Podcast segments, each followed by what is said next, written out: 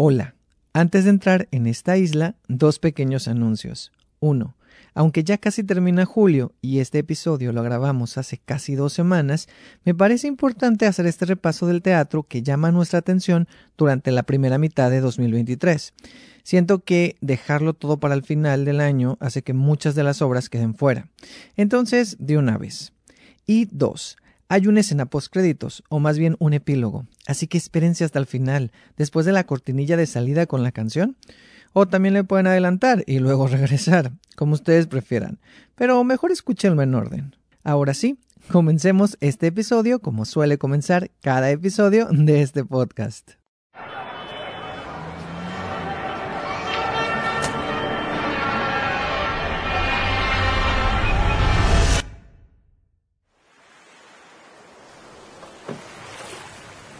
Isla llamada teatro, con Ed Reseña.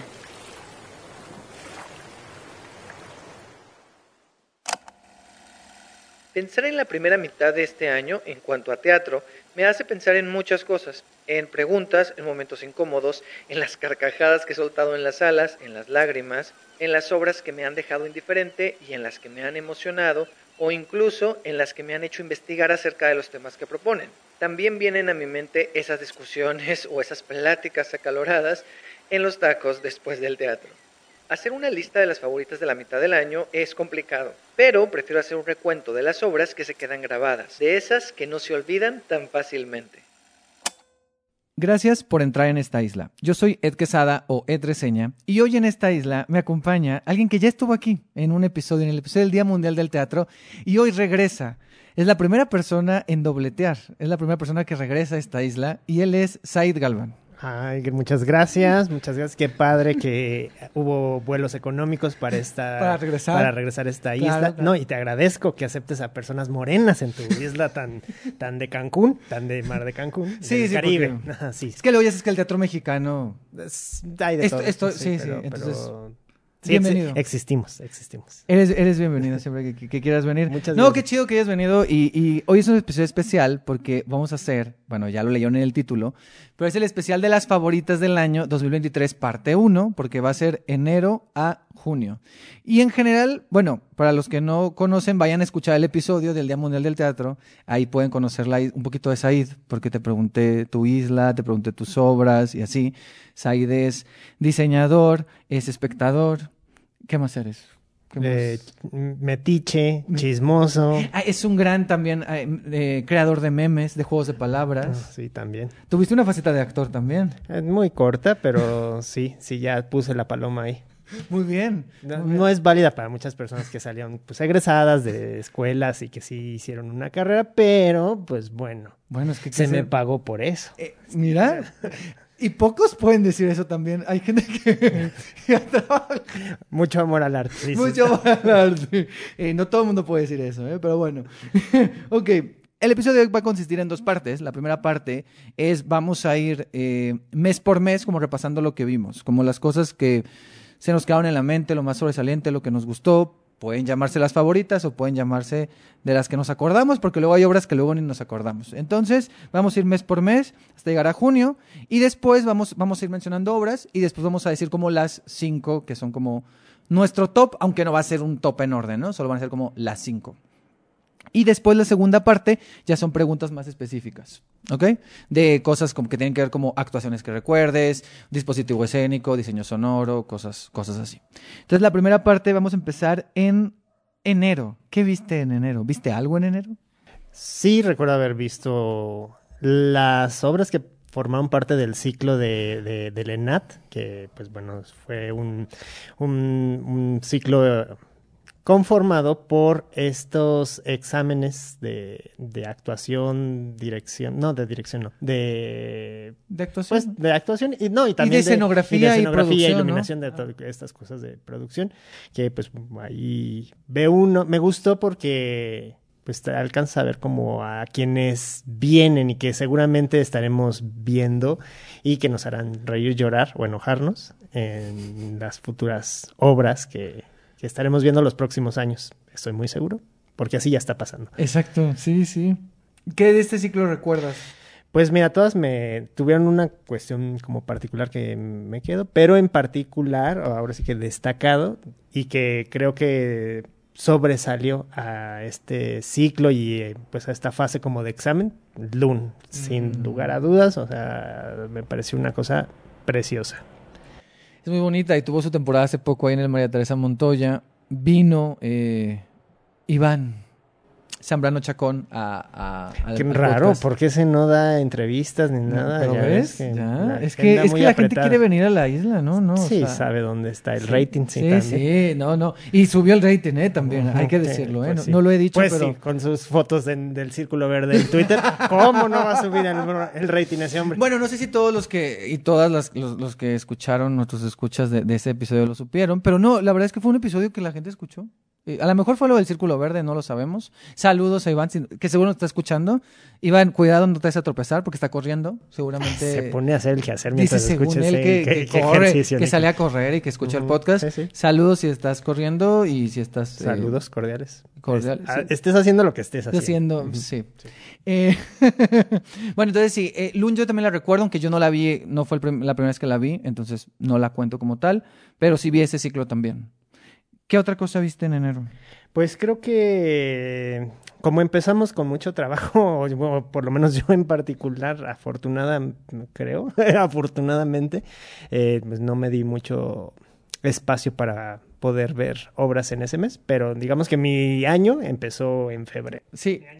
A mí me pasó un poco también, como que no, no vi tanto en enero, eh, pero sí recuerdo que una que vi mucho, que no es de este año, pero yo la vi, creo que te conté, fue El síndrome de Duchamp, que es de Ana Graham, bueno, la dirige Ana Graham y es de Antonio Vega, y me gustó mucho. Y me gustó mucho, es una obra que ya tenía muy, creo que se había presentado en algún punto en el CCB o en otros lugares, y yo nunca la había visto, y, y es muy, es, es- muy bonita porque el dispositivo escénico y lo, bueno, lo que hacen es muy padre como con tanto el tema que tiene que ver como con los sueños, con la migración, pero tienen eh, hay muchos objetos y es como teatro de títeres y entonces usan muchas como como títeres de diferentes tamaños. Hay una cuestión ahí muy, muy, muy interesante. Y estuvo en el Foro Lucerna y yo la vi y me gustó mucho. Y, y es algo que recuerdo mucho. O sea, recuerdo escenas, recuerdo el dispositivo, recuerdo momentos como muy claves, el final.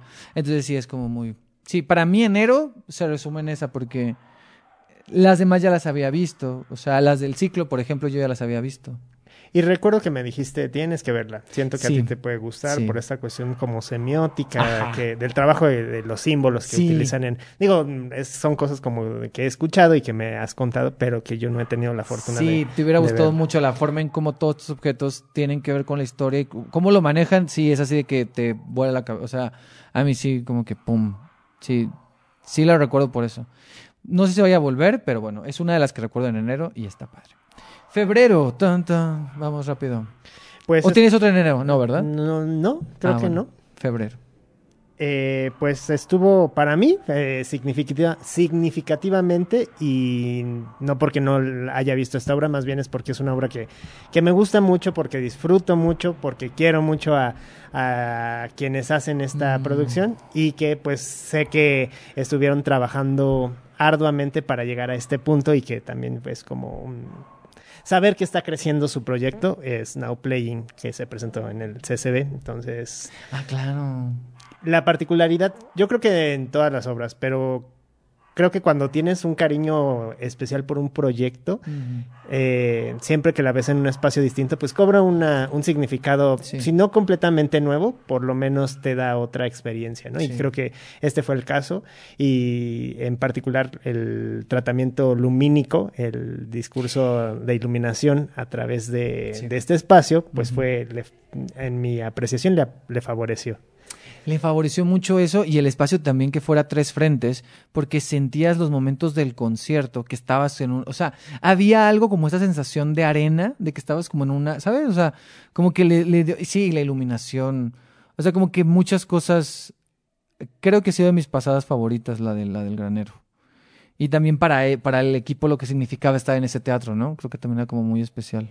Sí, sí, sí, sí, definitivamente. Y pues bueno, para este momento pues ya no es ninguna sorpresa ni novedad que está formando parte del Festival de Monólogos y que está a punto de iniciar esta gira que pues yo he visto lo que están publicando sobre todo en, en Qué el- bonito diseño, eh, por el- cierto. Ay, ¿quién lo habrá ¿Qué- hecho? ¿Quién lo habrá hecho? Sí, qué sí, bonito sí. diseño. eh. Vayan a ver a las redes de, de Teatro Imbal el diseño del, festi- del Festival de Monólogos Teatro Una Sola Voz. Sí, ¿verdad? ¿Lo Sí, y por, por ejemplo, eso... Estoy dando el comercial, me- ¿eh? Me, me parece este, particular el, el cómo este, esta imagen se ha adaptado a otros pues a otros espacios y a otras normativas y otras líneas gráficas. Por ejemplo, en el Teatro Polivalente, que ahí va a estar Now Playing, que están en San Luis Potosí, que es, man, revisen las, las redes también del Teatro Polivalente si no las conocen. Y si no han ido al Teatro ido, Polivalente va? en el centro de la zona, es un Yo lugar maravilloso, maravilloso, maravilloso. Yo no he ido. Sí, Sí es muy ir. inspirador ese. el- puede ser un poco. tener una energía medio fuerte. No voy a poner otro calificativo porque antes era una cárcel ese, ese centro y era una, un- es un espacio enorme Ah. que ahora es destinado a la creación artística y pues se van a maravillar. Yo, yo siento que si no lo conocen y quienes ya lo conozcan, eh, Yo pues no he me darán la Tengo razón, que ir. Tengo vez. que ir a ver teatro. Sí, sí, no, no todo ocurre nada más en la Ciudad de México. Ese es un buen punto. Ajá, bueno, sí. y el festival, la gira del Festival de Monólogos es un gran Claro, ejemplo, bueno, ahí va a estar No Playing. Yo no la tengo, yo en febrero que puse. ¿Tienes otra cosa, perdón? Eh, no recuerdo bien si era en febrero, pero me parece ser que sí. La, la caída de 1521. Sí, es en febrero. Sí, está entre febrero. Sí, es no, febrero. no puedes pasar de marzo. Es febrero. Que yo no, no tuve la oportunidad de ver toda la saga o cada una de estas partes, pero sí vi la, la cuarta tampoco. y que según bueno, cuando te- estás ahí te das cuenta que ah, no importa si no Bueno, me pude haber saltado las demás. y-. Porque ese día, yo las vi un día. Ah, yo solo vi la cuarta también, pero la vi un día que había maratón de todas. Ah, la madre. Pero no las vi, solo llegué. Yo llegué a la última. Yo llegué muy fresco. De seguro alguien más ya se estaba durmiendo, pero yo Sí. llegué muy fresco. Sí, ya en la cuarta parte ya era la caída, pero del elenco, ¿no? De seguro. Y del público. Y de- no, y del público, porque también sí, este, una obra con mucha inmersión, he de decir, sí, sí te, este, te, te adentran en la, en la atmósfera de, de, de, de- de desolación y de, caerte, porque ese copal que echan al principio, sí, sí, hijas de la madre. Sí, no. Sí, sí, es demasiado. Aparte siento que como que te terminas arrullando, no sé, como que... Sí, pero bueno, ¿y qué, qué, qué recuerdas de ahí? De... Yo ahí recuerdo varias actuaciones, tengo que decirlo. Pues yo creo que es demasiado complejo el poder decir esta. Digo, me gana mucho el, el afecto, pero creo que todas las actuaciones, al menos de esa cuarta parte, fueron brutales. Sí, sí. Maravillosas. Sí, yo, yo mencioné en un episodio 4, que fue la de Elías, la de Iván, la de Pati Loranca y la Patricia de Sofía Loranca Gabriel. y Bueno, es que Sofía Gabriel Y, están. bueno, Sofía Gabriel está increíble ahí. Que vuelva Mamá Zombie, yo cada vez que puedo lo digo en este podcast. Que vuelva que Mamá vuelva Zombie, Mamá Zombie, que vuelva Mamá Zombie, cadena de oración. Cadena de oración, aquí estamos, muy bien. Cadena de Se oración. dirá, se dirá que vuelva Mamá Zombie. ¿Qué? ¿Qué otra cosa de...? Y pues ese conquistador que todo México había pedido y necesitado, ¿verdad? Muy bien, muy, muy atinado el, el casting para, ¿Para Hernán Cortés? para, ajá, para Iván Zambrano, ya que, que ya habíamos, habíamos citado al inicio de este. Sí, es que va a estar citando. Iván, saludos otra vez. Es que como que tienen, eh, siento que el- los actores, les, ac- les actuantes, Ajá. tienen como momentos, ¿no? Entonces siento que ahorita está empezando a ser el momento de Sí. muchas figuras que, que De. Pati, por ejemplo, sí. está también en todo. Pati, que también vino al podcast. eh, vuelve cuando quieras, Pati. Saludos. Que, estuvo en que- Lobas hace poco. Que, escuché que va a estar en Eco también. Sí, que regresa a Eco. regresa a eh, Y esa del año pasado fue así. de- Ay, sí. Yo la vi, con, yo la vi dos veces y la primera la, la vi contigo y salimos así de... ¿Qué es esto? Con la, así nos tocó aparte como separados, ¿no? Esa- y sí. así como que no nos podemos ver ahorita porque estábamos como muy Sí, se acabó y como que cada quien está en su destruidos en el mejor de los. Ajá, de los aspectos. sí. Pero bueno, ¿tienes otra en febrero o...? Esta, no sé, también la vimos juntos, la de O podrías besarme. Ah.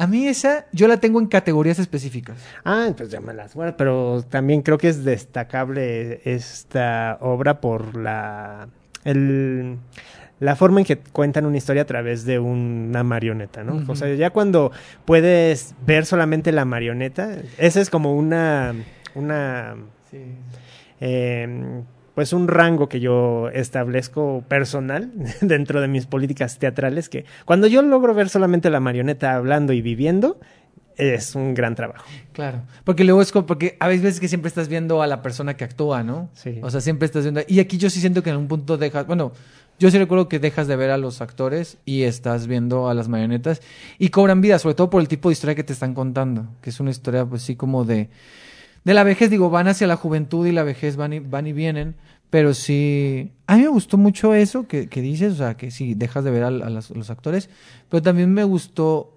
como toda esta parte de... de mm, Ay, había una parte de unas fotos, ¿no? Y como que iban poniéndolas en video. O sea, como que porque el personaje estaba recordando cosas. Entonces, como que todo esto de la memoria. Creo que la memoria estuvo muy presente este año también, o lo que va el año, en los temas. Claro. Mira, eso no lo tenemos, pero es interesante también hablar qué temas predominan. Hay que hacer nuestras curadurías Hay que ahí. hacer nuestras cosas y hacemos ahí todo un enlace de esta con esta. Los futuros dramaturgistas de... Ándale. ya estamos listos y preparados. Yo en febrero tengo. Ay, tengo una que tú no viste, que muy buena. Muy buena, muy polémica. Eh, Inteligencia actoral de Vaya Flavio González sí. Melo, que estuvo ahí en sí el. perdí. estuvo en el. en el. en el helénico. Eh, vino al podcast eh, Roberto Beck, Diana Sedano, que eran parte del elenco. Y a mí lo que me gustaba mucho de ahí era la historia, o sea, que estaba la forma en la que te contaba esa, esa historia, que era esta posibilidad de qué pasaría si un actor fuera un- una especie de robot. Un reemplazoide. Un reemplazoide, llaman un reemplazoide, así es. Y Roberto estaba, o sea, porque lo que, lo que hacía era una cosa muy, como muy específica y muy cuidada. Y él cuando vino aquí dijo que tenía miedo de que no se entendiera, o sea, como que tenía, estaba muy nervioso por ese proyecto, pero la verdad le quedó muy bien. Y Diana estaba haciendo otra cosa de la que estamos acostumbrados a verla. Entonces, como que siento que eso con la historia y el final, que era muy polémico, porque había gente que se salía, había gente que lo odiaba, y había, saludos Héctor Iván González, que lo odia, el final, ya lo que ve. Eh, y a mí me gusta el final. Bueno, pero luego uno siempre odia al final de muchas cosas, pero todo lo demás es disfrutable, ¿no? ¿De qué estamos hablando? ¿De teatro? o De la- muchas cosas. Ok. Sí, eso es verdad, es verdad. Por eso, yo me quedo con lo demás. A mí me gustó el final. A mí me gustó el final que era provocador. O sea, creo que el final de inteligencia actoral era provocador. Y eso me gustó. Pero sé que a mucha gente no le gustó. Pero a ver, la obra la vas a recordar por ese final. ¿Te gustó o no te gustó? Entonces, yo sigo recordando esa obra. Y para mí, febrero sería esa. Y también sería otra eh, que es El cuerpo en que nací. Que estaba eh, María Perrón y Garza. eh, estaban también.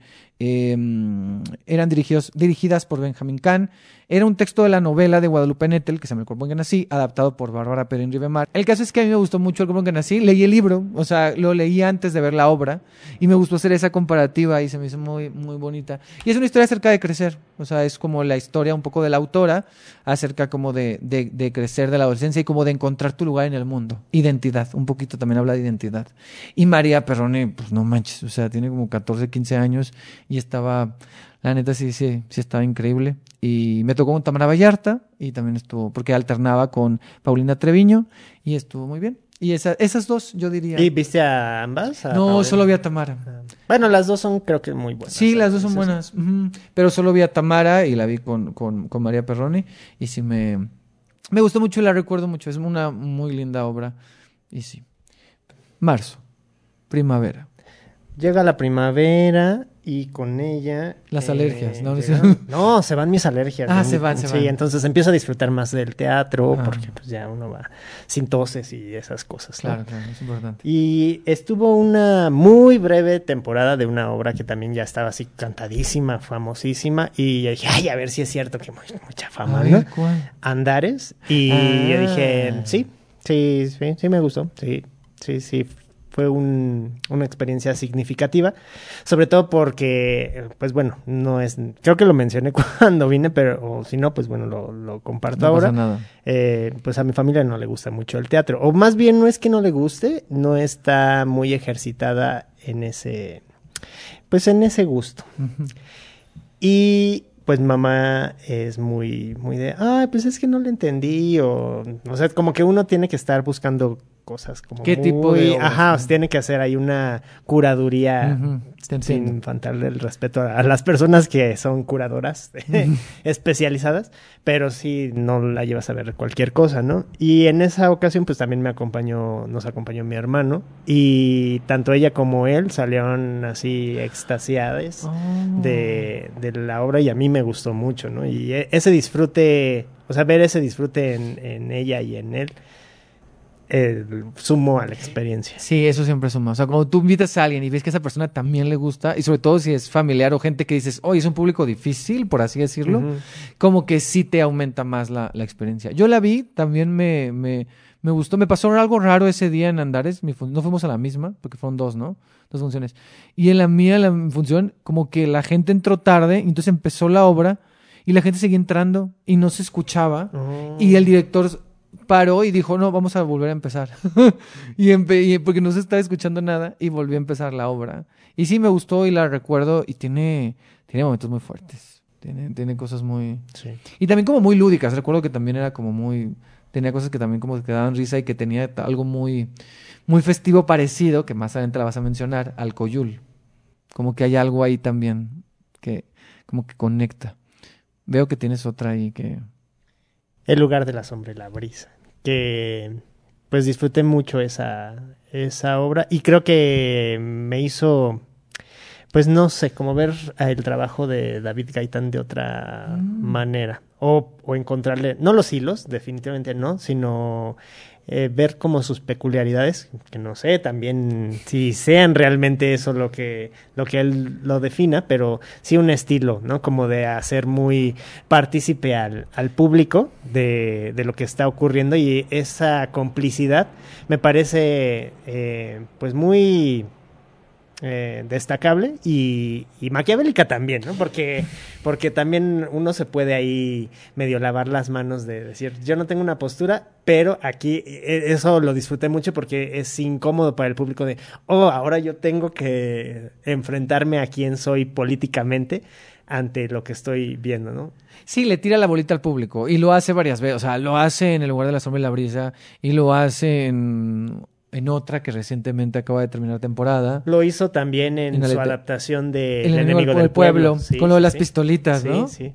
¿Sí la viste? Sí, sí, sí lo vi. Sí recuerdo también que hizo eso. Sí, ajá. O sea, es como la tercera vez que lo hace, ¿no? Creo. O sea, bueno, era la segunda, pero va en- yo recuerdo tres obras donde lo hace, ¿no?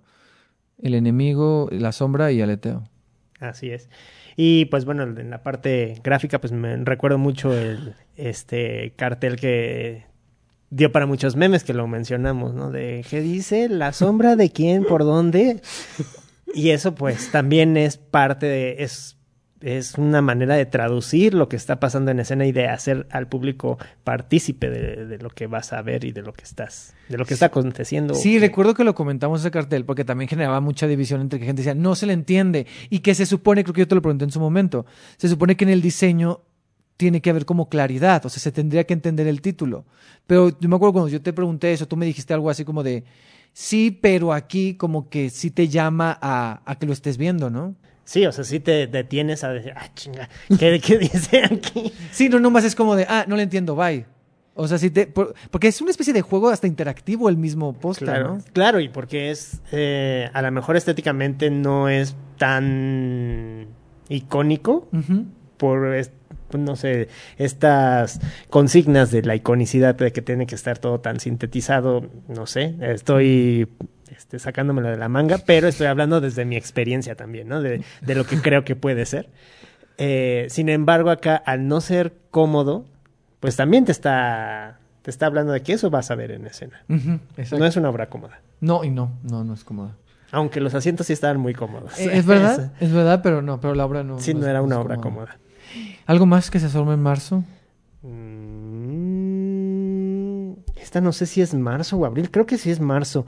La señora Kong, Sí, sí es. gran Y estreno yo también la tengo, gran de, momento. de- de la compañía de Larce. Sí, que vaya en el milagro. Qué bonita, a mí me gustó mucho. Ay, bien, señora. Qué bonita, pero es Ay, verdad. qué preciosa Qué está. preciosa su Para actuación toda de su familia, Karen. Sí. Ay, para Sí. toda la familia, acerca de una familia. Ay, el México de antes. Porque hablaba justo de una época como del...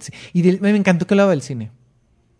Y, y creo que es, eh, nuevamente, no como en el caso de David Gaitán, pero es este tipo de obras que si tú has visto otros trabajos, me, me choca usar la palabra trabajo, porque pues bueno, todo tiene que ver con el capital, pero sí, sí, eh, sí es un trabajo, claro que sí. Sí, pero, pero Eh, se podría buscar otra palabra, ¿no? No, no, Mm, no. no va a pasar en este episodio. En este episodio. Sí. Said, pero es un reto para ti. Sí, Pues, va- bueno, sí, pero- después, no lo vas a resolver Tal ahorita. vez para mi tercer este Ah, mira, visita ya- ya ya, estás en- anunciando en tu el- tercera. ah, sí, porque estas promociones del eh, All Inclusive pues, no se pueden dejar pasar. la temporada baja. Va, va, va. Eh, que viendo esta obra y viendo, por ejemplo, la, um, La Cueva de las Orquídeas, que también es de, de Larce, y otra obra que ocurrió en la, en la pandemia en formato digital y que va a ocurrir el próximo estreno en formato, pues ya presencial, eh, físico. Comercial, échate el comercial. Las mujeres lo saben, lo saben. Eh, son historias que tratan esta eh, transgeneracionalidad.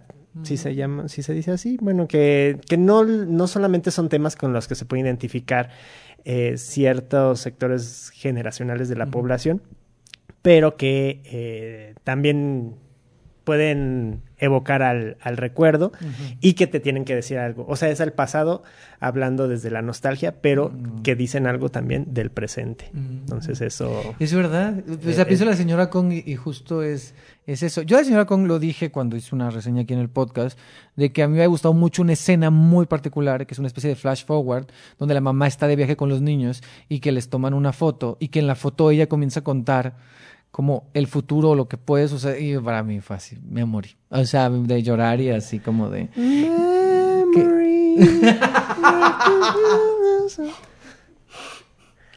Te Sí. pasaste, pero sí me no, pero... Pero es muy padre cómo a través de, pues la, pues ese no es un momento narratúrgico, pero sí es, es como a través de las palabras Ajá. y pues lo que está aconteciendo en escena te, te hacen salirte de ese tiempo y, y Aparte era, un- avanzar. exacto. Y aparte era una obra también como que muy sensorial. O sea, había unas cuestiones ahí del sonido y de, y de como que la música presente, el cuerpo también presente. O sea, había unas cosas ahí como muy, muy interesantes. Y sí, la, la recuerdo con mucho cariño. Y va a volver algún día pronto, ¿no? Pues yo creo que sí. Ajá. Yo creo que sí, pues fue muy exitosa. Fue muy en ese exitosa, seguro volverá. Eh, ¿Tienes otra de marzo? Y a la par de también del Arce, y que es una historia que yo la veo y la veo y me encanta, me encanta en un sentido muy extraño. eh, sé cuál vas a decir. es Casa Calabaza. Ay, no. Es- Digo, ay, no, porque está muy fuerte. No, sí, es que es, o sea, es una, Me gusta, me una gusta, historia muy compleja, muy eh, sensible, que merece un respeto también, pero es como el... Sí me cuestioné por qué me gusta tanto regresar a ver esta, esta obra más común que por un placer estético hay algo más, ¿no? Y creo que es la forma en la que está escrita y lo que sé que representa, que posiblemente es como una válvula de escape para, para la autora, no lo sé. Pero siempre es un- una experiencia muy... eh, te genera sacudidas. Sí, sí, sí, sí, porque no puede decir una bella experiencia, pero sí te genera... Pero es que también hay belleza en Sí, el tratamiento estético. sí, el Sí, tratamiento- Eso, eso, Sí. ay. Y encontrar la belleza, o sea, creo que tiene el mérito de encontrar la belleza en ese tema, en esos diálogos, en eso que ocurre, que es, que es fuerte. Yo la vi este año, yo la había visto hace mucho en el Fuego de la Gruta, y la volví a ver este año. Solo la vi en la temporada que tuvo en El Milagro. Creo que tú también la viste ahí, ¿no? Y en el ¿La volviste a ver en el la gruta? En la gruta. Ay, no, yo ahí sí, no, ya no la volví a ver. Porque fue justo con esa obra que ya tiene su, su, pues bueno, su, no su fama, sino su, Su público, su tiempo, su trayectoria. pues sí, su posicionamiento. Ajá. Eh, que mi mamá dijo, yo la quiero ver. Le dije, pero ¿sabes de qué va? Sí, sí, sí, sí, vamos. ¿Y qué le pareció? Sí, le pareció un- excelentes actuaciones y una historia pues muy conmovedora desde, desde el tratamiento empático, supongo. Y pues bueno, esto destaca también. Creo que son un gran elenco en, en, Sí. en general, pero eran Denny Durán, Sí, bueno. eran todo lo que haga, todo lo que hace y todo lo que ha hecho. Creo que está maravilloso. Sí, e- es, es fuerte. O sea, yo como que pienso cuando la vi. Aparte, yo la vi muy cerca esta última vez porque estaba en el escenario, pusieron unas sillas en el milagro y yo estaba como en el lateral. Entonces hay un momento eh, donde algo salpica y me salpicó. Entonces, para mí, como que eso que. ¿Sí ubicas? O sea, eso fue súper fuerte. Porque es como de, ay caramba. O sea, estás ahí adentro Soy parte. y ocurre de eso, sí, y, y es una especie como de testigo. Es lo que ocurre muy, es muy fuerte y que tú seas testigo de eso y que tampoco es como que puedas hacer nada, no sé, es, es, es es una obra que como que sigo procesando y que no sé, o sea, yo preferí no verla en la etapa de la, en la, en la temporada que tuvo recientemente en La Gruta. Si volviera más adelante igual la vería, quién sabe si vuelva, pero... No, seguro sí. Pero bueno. Bueno, no sé, no sé. Bueno, Aquí igual sí. nunca es, Nunca se sabe. nunca se puede decir. Exacto. Pero sé que, le, que ahorita ya tiene funciones. O sea, sé que va a estar en, en que se van a ir de gira Ah, a Monterrey. qué eh, creo va a estar en el Foro Shakespeare también. Ah, ok, no sabía. Mm. Creo. Bueno, si vuelve, ahí chequen. Ya lo verán. Ah, si, no la han visto, yo creo que sí es. eh, No, sí, si una- nunca la han visto, tienen que verla una es- vez. Sí, sí, sí, mínimo. sí. Sí, sí, sí. Sí, es de esas obras que eh, yo recomiendo al menos verla una vez. Sí, también. ¿Algo de marzo para que quede o ya? Eh, pues creo que ya no sé. Eh, Es que aquí en la, los... Es que tengo mi... Esa mi- la vi contigo, yo la tengo en mi- abril. Mi, Entonces- sí, mi, mi guion es eh, mis historias de, de Instagram, entonces solo dice 14 semanas, 23 pones. semanas, entonces estoy sacando el cálculo, pero más o menos le... Sí, y yo que soy un ñoño, eh, eh, tengo un tengo un documento donde las tengo así por mes. Entonces, Oh, la algodón No, de azúcar sí es por de abril. Bueno, la vimos en abril. Pues ya llegamos a abril. Bueno, déjame nomás, porque me faltan decir las Ah, de marzo. discúlpame. Rápidamente. También volviendo al, al Centro Cultural del Bosque. Para mí, o sea, yo solo vi dos en ese maratón de teatro para niñas, niños y jóvenes. Qué, qué fortuna, yo no vi Y- ninguno. y yo- bueno, pero es que tú estabas ahí de, de, de staff. De, de maratonista. De maratonista, exactamente. No, yo vi dos y que dos. O sea, yo solo fui un día y vi dos y fueron, bueno. Y están en mis favoritas del medio año y del año seguro. Que son obras que ya habían estado. Bueno, hay una que ya todo el mundo la vio, eh, que era pequeñas. Siempre me confundo con estos nombres, perdón, lo voy a leer. Porque... Cosas. Pe- cosas pequeñas extraordinarias. Muy bien, porque yo iba a decir pequeñas grandes cosas y esa es otra. Es que luego también títulos que se parecen, Sí, ¿verdad? puras cosas maravillosas, pequeñas grandes cosas, cosas pequeñas extraordinarias. No, o sea, por favor. Bueno, esta es Cosas Pequeñas Extraordinarias de Proyecto Perla. Y, y ay, qué cosa. Este, qué cosa. Lloré mucho. Lloré, lloré mucho. Eh, la parte de las cartas de la abuela, qué, Wow. qué dolor, qué, qué, qué manera también de hacerlo. Y visualmente me sorprendió mucho. Mira, si tuviéramos categoría de diseño de video, esa ahí va. Claro. ¿Estás de acuerdo? Sí, claro. Sí, porque aparte es una multimedia viva. Sí. O sea, es esta, este circuito cerrado que, que hace una, que hay, existe una animación de, o una actuación de los elementos. Sí, para animar los elementos y que los estás que viendo en pantalla, sí. pero están ocurriendo en ese momento. Claro. Cómo mueve las cosas. Hay una especie como de collage también, como, pero muy, muy bonito y que aparte es llamativo para, para este público joven, pero a la vez está narrándote la historia. O sea, te cuenta muy bien la, la historia, el viaje justo de, de Emma y esta idea de que tiene su, museo, su museo, ¿no? De las pequeñas cosas. No. Cosas pequeñas. No. Sí, Cosas cosas, pequeñas pequeñas, y, y extraordinarias. extraordinarias. Lo siento, me voy Sí. a devolver. Pero muy bonita. Sí, esa yo no la vi en marzo, pero sí la pude La ver después. más adelante y también coincido que fue de, de lo mejor que vi en, o que he visto hasta este momento del 2023. Y otra que viene ahí en el maratón, porque esa la vi como a la una y la otra la vi como en la tarde, fue el bodegón de las cebollas, que es de una compañía de Veracruz, ¿verdad? O de Jalapa o de por allá. Este. Y. Ay, que, que llorar, ¿eh? Que, que, no la viste, ¿va? Pero. No, no la vi. y también su, Un llorar su y- fama le precede. Y era una experiencia. Y ese estuvo en la Muestra Nacional de Teatro, ¿verdad? Estuvo en la Muestra Nacional de Teatro que no fui. Este, yo tampoco, pero la pude ver acá en el maratón. Ojalá que regrese. Mira, que en nuestras latitudes igual y por ahí se aparece. Sí, o en otros o espacios. en no otros sabemos, espacios, sí. pero que, que, que regrese este, el bodegón de las cebollas, que es una experiencia como muy inmersiva y que habla acerca del dolor, pero es como compartir nuestro, compartir los dolores. Wow. Y eso es súper fuerte. y es una obra que genera mucha comunidad. Se me hizo una obra muy especial porque sí es una obra que sientes que, que estás contando, te están contando la historia, pero la están contando aquí. Y como conocer también las historias del público, no, es una obra muy, muy, muy bella y muy especial. Entonces el bodegón de las cebollas también marcó. Y quiero mencionar otra que no puedo terminar marzo sin mencionarla, que es La Reina de Belleza de Linan, que estuvo en el Fuego de la Gruta, que fue la obra, no sé, fue una, es una historia así, o sea, muy fuerte. Angélica Rogel estuvo aquí, Roberto Beck también estuvo aquí, mira, casi todo el medio elenco estuvo aquí. Eh, aparte de que la escenografía, la iluminación, todos los elementos, las actuaciones y la historia, que es estas historias que parece que solo son personas hablando, pero se están revelando cosas, o sea, se revelan como, pensabas una cosa, pero luego dices, no es así, es de esta manera, y eso, ay, no, tiene unas cosas, y es una obra que, que el público estaba enganchadísimo y que le fue muy bien, o sea, con el público, ojalá que regrese. Ojalá, porque yo no la vi. No la viste, pero muy buena, la verdad, sí, sí, de lo mejorcito, de lo mejorcito, como si fuera yo así, lo mejorcito que he visto, pero bueno, sí, la Reina Belleza Linan creo que también es una obra que marca mucho este primer semestre y, la tengo ahí en, en marzo.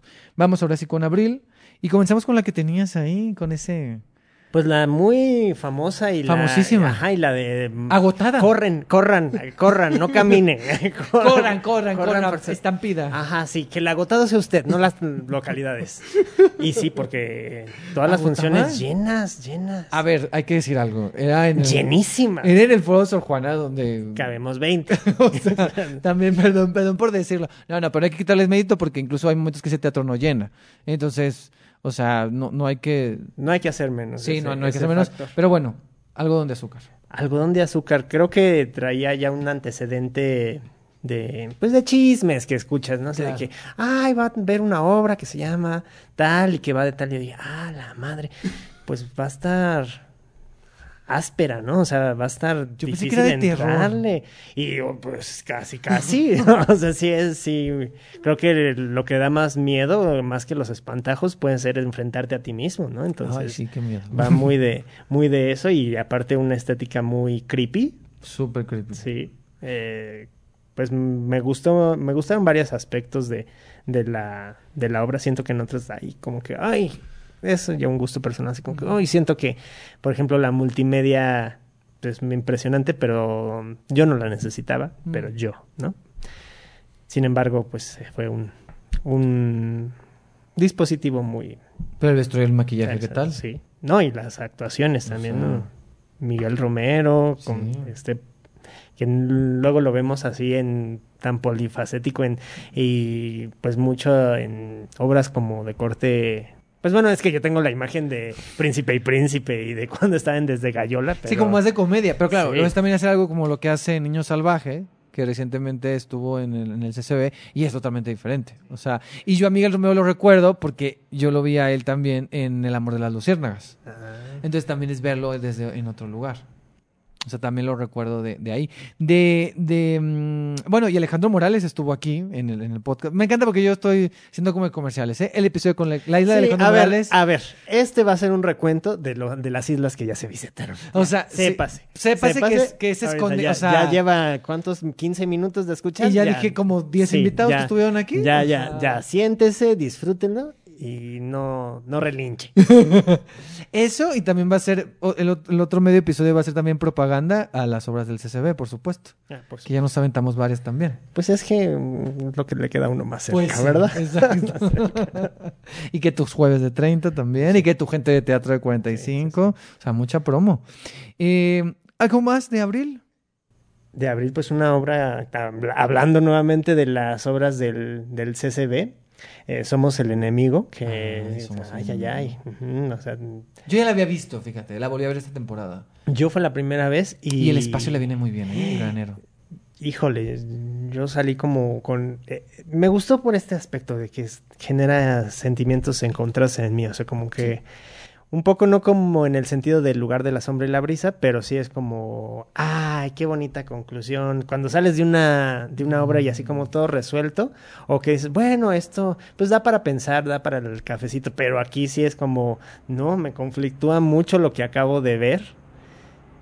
Y en un buen sentido, porque te hace pensar. Creo que está Muy bien. Eh, justo en una entrevista que dio Rosaura, eh, la describía un poco como una, una película de... Pues bueno, como si estuviéramos viendo la, la naranja mecánica o alguna película de Kubrick. Y sí, justo Ah, es... sí. eh, eh, uno espera que un personaje virtuoso pase, o sea, como del lado blanco al lado más oscuro en alguna narrativa o del lado muy oscuro a encontrar su, su brillantez, pero aquí era un personaje que no era completamente blanco o luminoso, que se que puede irse todavía más hacia, hacia la corrupción del ser humano, ¿no? Y todo lo que logra a través de los elementos del cuerpo, del movimiento, es Es que ella es increíble, o sea, todo lo que está en el, el diseño de movimiento, o sea, muy todo preciso. es muy, muy preciso. muy preciso y muy, o sea, ejecutado muy preciso, pero también diseñado para que te cuente, ¿sabes? O sea, lo que te va a contar. Entonces, me parece que sí es como una experiencia como muy completa y también es muy sensorial y, y agarró mucho en el, agarró mucha vida en este nuevo espacio, en el- ahí en el, en el granero. Me gustó mucho lo que hicieron, porque yo ya la había visto eh, en el teatro Varsovia. Varsovia. Iba a decir otro, pero sí era el Varsovia. Versalles. Ay, ay, Iba a decir Versalles, pero ese es otro. Eh, la vi, sí iba a decir eso. En el Teatro Varsovia la vi y me gustó, pero sí aquí me gustó más. O sea, pero sí, el, el tema es... Ay, sí, sí, es fuerte y también es de esas obras como incómodas, pero está tan bien hecho. O sea, es, una es de esas exper- como Casa Calabaza, o sea, que estéticamente tiene una, una cosa como muy... Muy bonita, muy que te emociona y que estás así como de Sí, hay un goce estético. Hay claro. un goce estético, exacto. Pero el tema dices, ay caramba. Sí, y lo que logra poner en tu mente Ah, sin... Porque no es naturalista, o sea, no muestra los elementos tal cual, pero lo que te da a entender con el diseño de movimiento y obviamente con el, ese el final de desarrollo de... Somos- Sí. El final de Somos el enemigo. Porque todavía eso que dices pasa más en Somos el enemigo. O sea, pasa también en Casa Calabaza. Pero en Casa Calabaza se sirve de un elemento Sí. para mostrar algo muy fuerte. En, en Somos, el, enemigo, no. Es solo el cuerpo y ciertos movimientos que hace y la palabra. El poder de la palabra para crear imágenes muy fuertes. Porque ese final de Somos el enemigo es muy intenso y muy denso. Claro. Sí. ¿Tienes otra cosa de abril? Oye, esta no sé si era de abril. Eh, ahorita te digo. Eh, mm, mm, mm. Si es de abril, es de abril, así es, tienes toda la razón. Desde cero. Ay, El no. musical. El primer musical de improvisación. Bueno, no sé si... Sí, el primero, ¿no? Eh, O no sé si Pues, existe otra. o sea, yo creo, yo he visto shows de impro Comercialmente. que- Ah, comercialmente, y yo creo que como concepto, sí, o sea, yo creo que sí hay, hay shows de impro que tienen momentos de improvisar musicales, pero un espectáculo así que íntegramente sea improvisar un solo musical original, me parece que sí es el primero. Me parece, si me equivoco, pues ahí me avisan. Pero creo que es el primero, así se vende, como, bueno, no sé si se venda, pero siento que sí puede ser el primero como espectáculo completo, porque está- dura como hora 20, hora y media. Sí, o sea, es un musical completito, así con su intermedio y todo. Sí, y damos sí, sí. 15 minutos. Y- Sí, sí, ajá, sí. Yo, yo la vi contigo, yo me estaba muriendo. Pues creo que fue una reacción unánime, ¿no? Todos estábamos así doblados de la risa con, con lo que estaba pasando porque pues estás ahí también, ¿no? O sea, es como un poco el, digo, es una imagen horrible la que voy a decir, pero como en el foro de los de los romanos viendo a- que, que si matan a león o si se lo comen, así es tomar esta esta pues este monstruo que está, se está formando con las consignas del público, porque aparte preguntan, a ver, ¿y cómo se podría titular? ¿Y de qué géneros podría ser?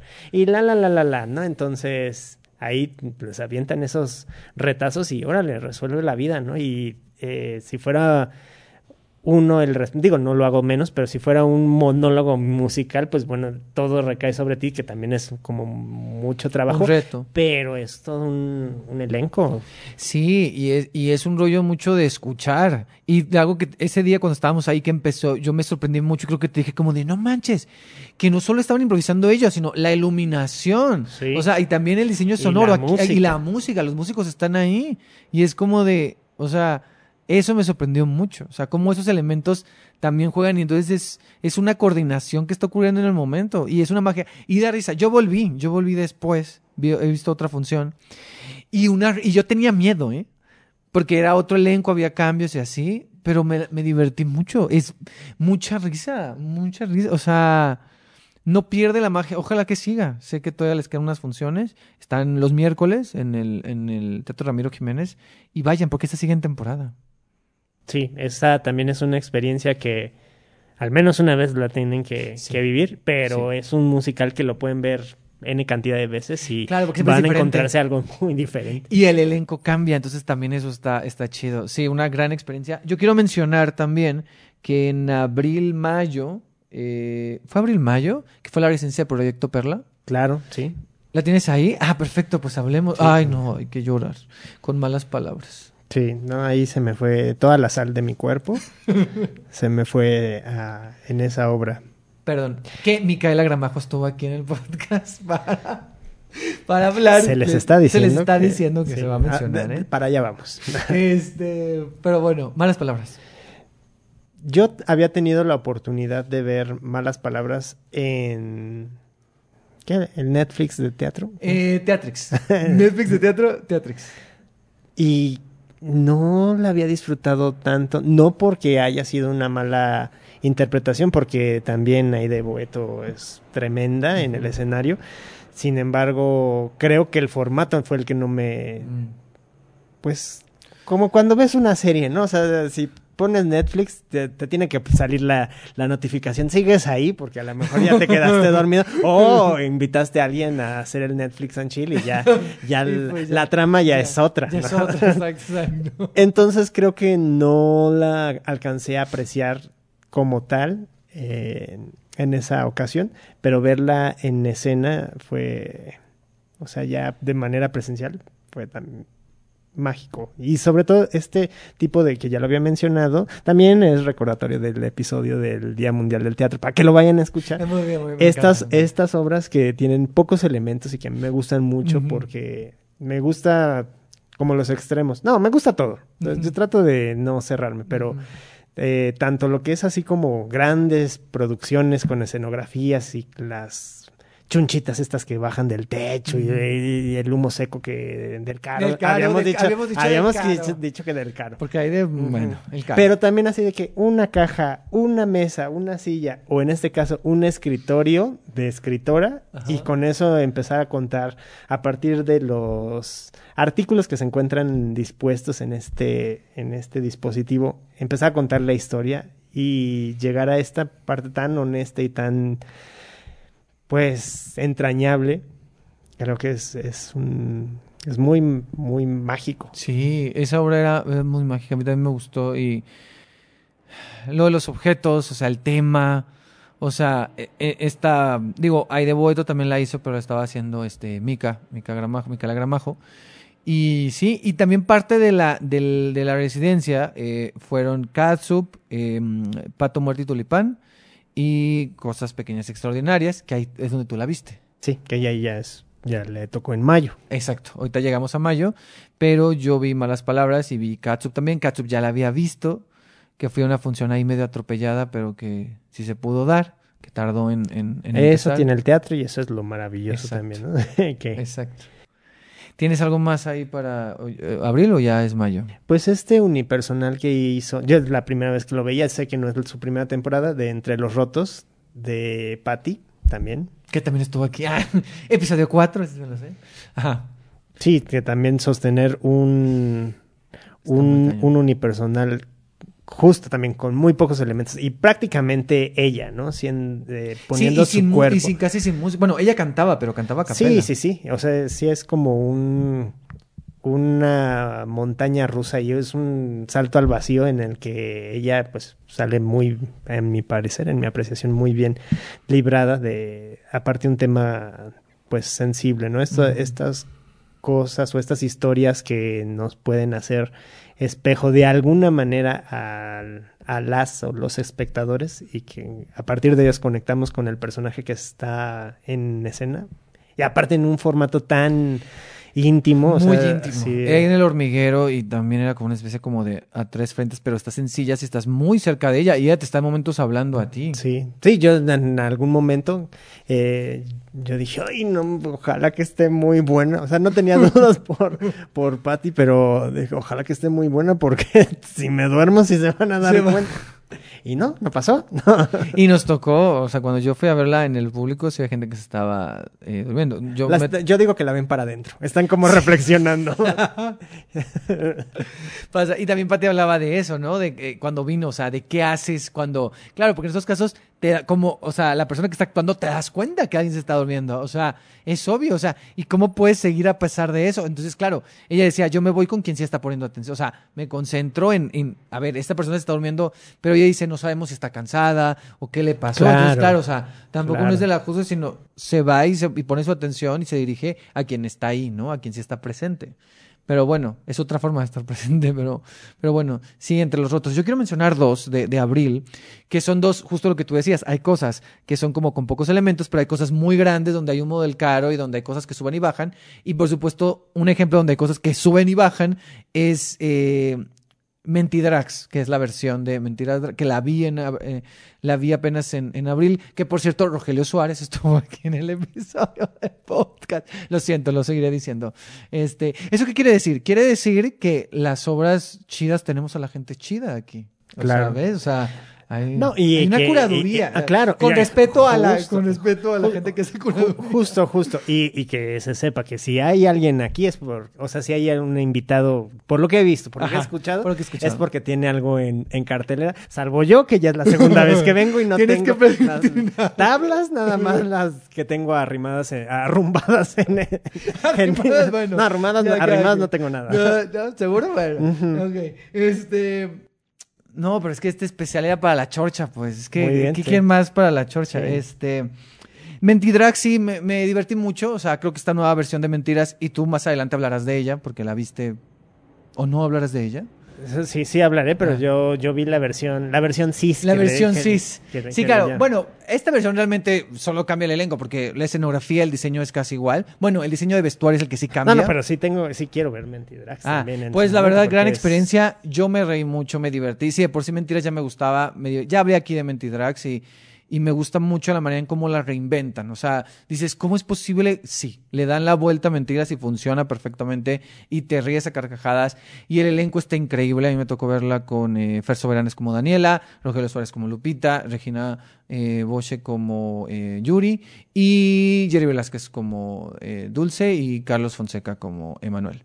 Un gran elenco. y, y la verdad, me la pasé muy bien, o sea, es mentiras, pero tiene esta esencia, reí, reí, reí, reí demasiado. Y otra que también quiero mencionar, que tú también la acabas de ver, es Todo el mundo habla de Jamie.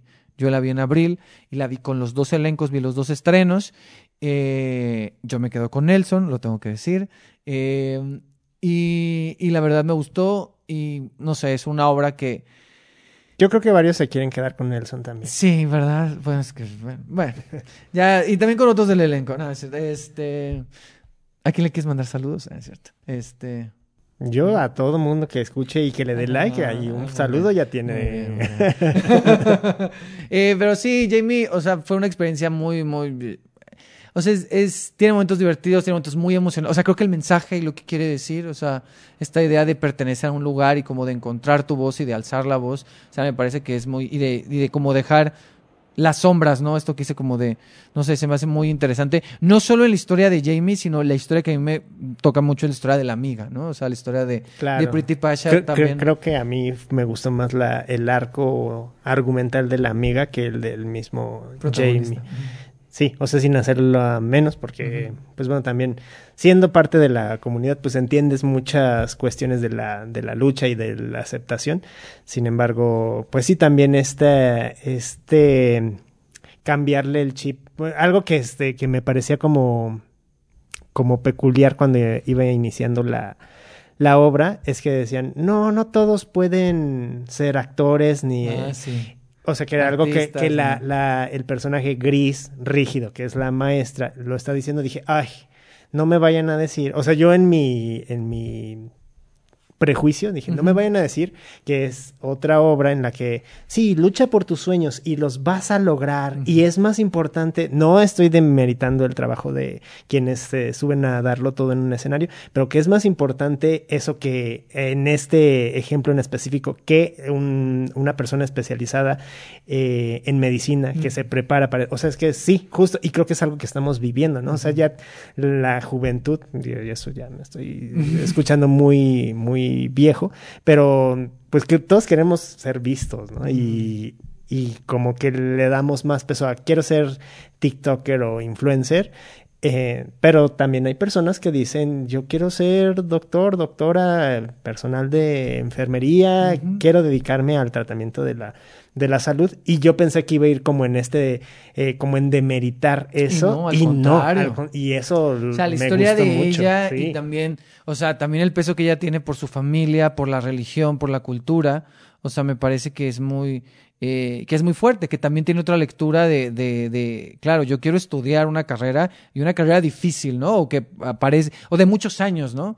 Y también el que tiene que ver con ella defender quién es ante los demás, porque se burlan de ella, ¿no? O sea, entonces, por cómo viste, por lo que cree, o sea, entonces me parece importante eso. Sí, sí, sí. Y, y pues también reconocer el trabajo de quienes pueden pues traernos estos musicales de mediano a gran formato y que pues la hora que la vi, que fue muy reciente, eh, que reconozco que debe ser una labor titánica, ¿no? Para poder, digo, tanto un sacar un proyecto independiente de la, de la nada, eh, como traer estas, adaptar estas obras al público mexicano, porque, pues bueno, finalmente viven de, es un volado, ¿no? De, de, que llegue la gente. Sí.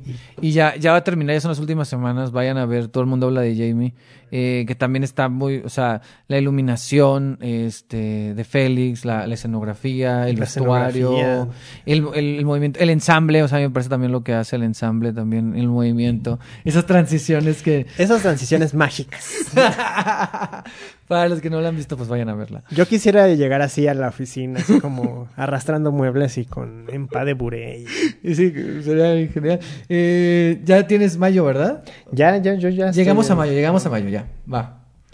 Eh, con del ciclo, ¿no? ¿Cuál tienes de mayo? Sí, vimos. De Proyecto Perla. Cada quien por su. Exacto. Por su cuenta. Por su cuenta. Vimos Pato, Muerte y Tulipán, que también ahí es un llorar. Que yo, la persona con la que iba, mi amiga Alejandra Medina, saludos, besototes, eh, decía, ay, es que tú estás hecho de piedra, de cartón, porque no lloras? Yo, yo, yo, yo, yo no tengo que berrear tampoco, pero sí estaba muy conmovido de, de, esta, de esta obra. De hecho, creo que iba como con las defensas muy puestas. Y eso. Porque sabías de qué se trataba. Entonces dijiste, claro. Sí, yo, dije, no, no, no, no, no, yo no me voy a caer. Yo te voy a decir algo. A mí lo que me pasó con Pato Muerto y Tulipán es que cuando Mika estuvo aquí, dijo, contó la, la perdón que siga, ¿eh? pero eh, contó la, la, contó un poco lo que se trataba. Y yo pensé que se viera un lugar como más, em, como emotivo, como un poco más cursi. Y se a un lado racional. O sea, la obra es dura.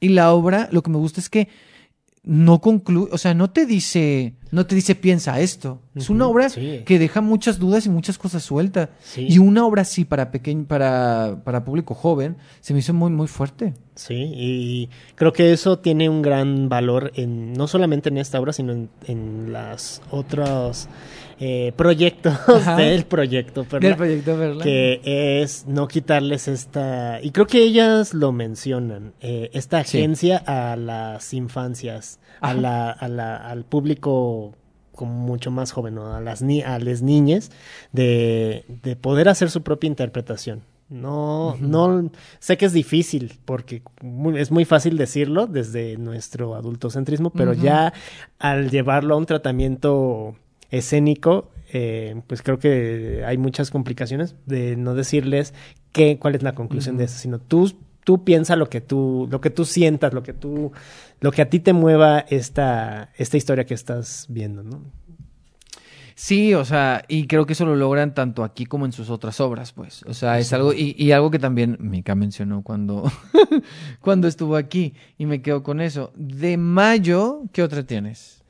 Pues una que no puedo decir que sea mi una de mis destacadas. O sea, sí él lo es, pero no porque apenas la vi, sino que la volví a ver y volví a encontrar un lugar maravilloso.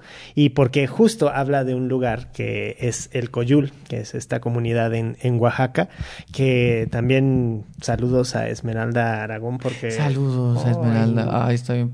me gustó mucho. Yo apenas la vi también y la tengo justo en la lista. Sí, ahí había escuchado a personas que dicen, pues sí, es una historia eh, conmovedora, pero creo que va más, por, por, lo menos yo sí siento que va más allá de solamente ser una historia conmovedora y entrañable de retratar eh, al, a la comunidad, a una un pedazo de, tierra que tiene nombre, como ella dice, ¿no? Eh, al final hay una conclusión que pues si no la han visto no, no les voy a hacer el spoiler, pero creo que eso toma una dimensión muy peculiar y lo habíamos platicado en algún momento de cómo te va adentrando en conoce a este, ah, conoce a este, a partir de un tratamiento que puede resultar cómico y al final es un golpe así de no puedo ser indiferente a lo que me estás diciendo porque, porque ya me dijiste quiénes son y siento que ya conozco a estas personas. Claro, ya conociste a estos personajes, esta comunidad, y cuando te cuenta las partes duras y, y te da otro. Porque al principio, o sea, la función que yo vi, había gente que no podía parar de reír. O sea, era un reír y reír. Y, y cuando llega la parte dura es, es muy dura, pero como dices, como ya generó contigo el lazo de, ya sientes empatía por los personajes, ya los conoces de alguna forma, cuando te está diciendo esta parte ya más difícil y te dice, ah, sí, es la, es la tía de no sé qué, de la que ahorita estaban riendo, ah, pues, y es como de, ah, caramba, o sea, si te, no sé, sí, y es una experiencia, y, y la manera en la que termina, ¿no? O sea, porque termina de una manera muy festiva también.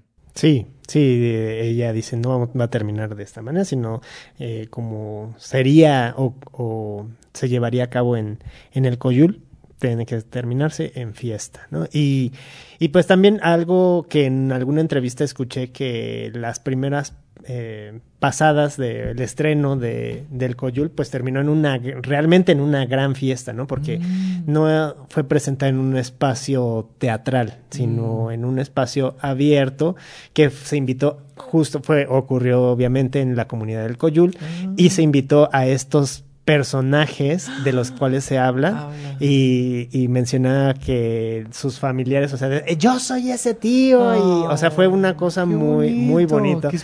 Muy, muy, digo, me lo imagino porque así lo, así lo compartió Esmeralda en esa entrevista que, que vi, pero mm, también, o sea, como este, este proyecto que en apariencia es tan sencillo en su en su tratamiento eh, de elementos de producción eh, es tan fuerte y entrañable en su construcción escénica y en el mensaje que, que comparte. Y también con pocos elementos, como dices. Sí. Sí, que también ahorita está triunfando en la muestra estatal de, de Jalisco. Eh, fue parte de la muestra nacional de teatro de, Torreón en Coahuila el año pasado, y fue parte del Festival de Monólogos Teatro a una sola voz del año pasado también. O sea, sí es un... o sea, no es, no es gratuito el, que, el que tenga este posicionamiento. Sí, también la tengo en mi lista de, de, favoritas. Y una que quiero también para terminar mayo, eh, que quiero mencionar antes de terminar mayo, es eh, Costo de Vida, que es esta obra eh, que dirige Samuel Sosa, que yo lo conocía más como productor que como director, y que estaba en el Helénico, y que es una obra que a mí me, como que no esperaba, o sea, decía, wow, que, siento que esa obra no la vendieron bien y como que, o sea, no sé, como que no se comunicó bien con la gente o con el público, porque me pareció de lo mejor que he visto en el año. O sea, era una obra como muy humana y recuerdo mucho la actuación de Elena del Río y, y una parte, o no sé si por mi momento de mi vida me identifiqué, pero, pero es como habla mucho de la humanidad y como de las relaciones de que, de dependencia con las otras personas y que de alguna forma todos necesitamos a alguien de alguna manera. O no. O sea, como esta cuestión. Entonces, no sé, me, me, me, pegó mucho la obra, o sea, me pegó y, y, es una obra que ojalá que vuelva, lo puse en un tweet, porque siento que no hablé lo suficiente de ella, o sea, medio la pasé aquí en el podcast, pero ni hablé bien, no, no hice entrevista ni nada. ¿Quién vino? ¿Quién, quién, No, quién, de quién vino de esa obra? De esa sí no vino nadie. Necesitamos que se vuelva. Necesitamos que regrese para que ya venga que- alguien al sí, podcast sí. y podamos hacer el podcast este de- especial de costo de vida, porque la verdad sí siento que, que mm, y es una obra que me, me sigue, me, o sea, me movió mucho y me dejó pensando en muchas cosas, como que no me lo esperaba, o sea, como que yo iba a ver algo y como que había escuchado cosas y, y sí me dio el trancazo y termina y es como de, ay. Y siento que tengo que ver por el momento de mi vida, me identifiqué un poco con el personaje de, de, de Elena del Río y también un poquito con el que hace Humberto Busto. Me faltó hablar más de ella, pero bueno, Costo la tengo ahí en, en mayo. Eh, definitivamente fue una de mis favoritas y tiene, una, tiene unas escenas que son muy fuertes este y que y que las recuerdo como muy como muy presentes. Si ahorita me acuerdo los nombres del elenco se los digo. Pero qué más tienes tú en mayo Pues ya para cerrar mayo yo vi Noche de Reinas, Ah. que es ya casi casi ya yo también la vi. se acaba mayo, pero empieza el mes del orgullo, ¿no? Entonces, Noche de Reinas también fue una sorpresa que, que me llevé porque había escuchado de, de lo hilarante que era, pero yo dije, bueno, en algún momento me daré la oportunidad de, de poder vivirla. Y pues ese, ese momento llegó y la vi tres veces, o sea, en una temporada tan corta sí me la eché casi casi una vez es por que ibas semana. con gente verdad como que invitabas sí, gente o sea, es que eh, aparte siento que era de estas obras que tienen un, un, o sea, sí, es un reír y es, aquí nos la vamos a pasar bien, pero sí tiene un trasfondo muy, muy fuerte y muy importante de- en cuanto a mensaje hacia la visibilidad de las personas trans y de, pues en este decir, existimos, aquí estamos, eh, en, en diferentes eh, historias que tienen sus, sus particularidades. Y, y al final es como en eh, César Enríquez en, en la Pretty Woman mencionaba en su conclusión eh, que, que es algo con lo que yo me identifiqué hasta que lo escuché. Que, que decía, ¿por qué? O sea, dicen que nuestra celebración del orgullo es un carnaval, ¿no? Pero dice, ¿por qué no serlo cuando se vive todos los días como si estuviéramos en un sepelio, ¿no? Fuerte. Entonces dije, tiene muchísima razón. Y sí, sí, y ahí cobró otro sentido el, el Pride. Bueno, ya obviamente tiene sus cuestiones eh, políticas de las cuales se, se agarran otras personas para, para beneficiarse. para beneficios claro. Pero, eh, pues sí, creo que me, me dieron nuevamente un motivo para decir sí, o sea, porque no voy a gritar quién soy con todos mis colores y con toda mi, mi identidad, ¿no? Lo que me hace ser quien soy. Y creo que esta obra eh, de cabaret dirigida eh, o mm, siendo un dramaturgista eh, César Enríquez, pues es un gran ejemplo de esto que, que, que había propagado y que había difundido en sus obras, en su Pretty Woman. Y pues muy divertida, muy es, divertida. es muy divertida. Yo la había visto en El Hormiguero y la vi este año en la, en la, en la temporada que, que- yo solo fui una vez, la temporada ahí del, del Galeón. Pero también la pasé muy bien y tengo que decirlo, Mel Fuentes estuvo aquí también, habló un poco de... de, de lo siento, yo tenía que mencionar, ¿no? Pues es que así Este. fue, así, así va a ser. Así va a ser, así va a ser. Se les dijo, se les, se les avisó. Este, pero sí, Noche de Reinas también. Y creo que también funcionó, me gustó que, que creo que esta temporada hizo que mucha gente que no la había visto la viera. Porque creo que no había sido tan vista. Y creo que tuvo mayor exposición al estar ahí en el Galeón, en el Centro Cultural del Bosque. Y eso me dio mucho gusto, la verdad. ¿Qué otra tienes por ahí en, en... Creo que yo ya terminé mayo, ¿eh? Si Creo que yo también, o Pues- bueno, más bien esta no sé si es de, de mayo y, o junio, ya no me acuerdo, pero por ahí andaba, ¿no? Eh, el Gran Salto, que es una pieza como Ah, más... yo la vi el año pasado y te acuerdas que te dije de tienes que ver Sí. Y sí, sí, sí, sí, sí, también fenomenal. Yo lloré fenomenal. cuando la vi, ¿tú lloraste? Eh, creo que no, Ajá. pero eh, sí fue algo como muy conmovedor. Sobre todo por lo, por esta característica de ser mayormente danza, Mm. en cómo llegar a ese, un poco el caso con, bueno, de, de manera distinta, pero en una misma dirección que lo que hablábamos de somos el enemigo, ¿no? Mm. O sea, como, como el cuerpo también habla y también nos dice cosas Claro. y ese es nuestro, citando a nuestra maestra de ambos, Isabel Castro, que pues, no sé si sea su frase de ella, pero bueno, o si ya no la esté usando, pero bueno, ella siempre decía que el cuerpo también es importante porque es vehículo del pensamiento. Y, pues sí, justo el, la- el gesto, el, el movimiento y la construcción, eh, sobre todo a mí me- que me gusta, que disfruto mucho del- de la danza y, y que pensando en términos como constructivos de, de la imagen, pues también tiene ahí unas direcciones eh, semióticas que nos terminan diciendo cosas, ¿no? Y esa se presentó en el Teatro Guillermina Bravo Que también. nunca he ido. Ay, yo tengo- nunca he ido y, y está ya al ladito. O sea, y, y dije que este año iba a haber más danza y no he visto. Tendré que ir a ver algo al, al Guillermina pronto. Esa tú ya la metiste en junio, ¿verdad? ¿Tienes otra en junio?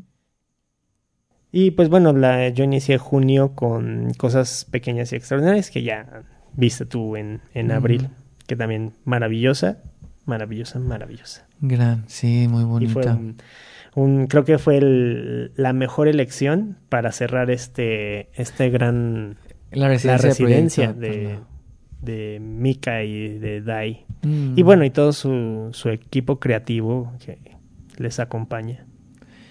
¿Qué otra cosa viste? En, ¿Tienes algo más de junio? Ya, ya es todo.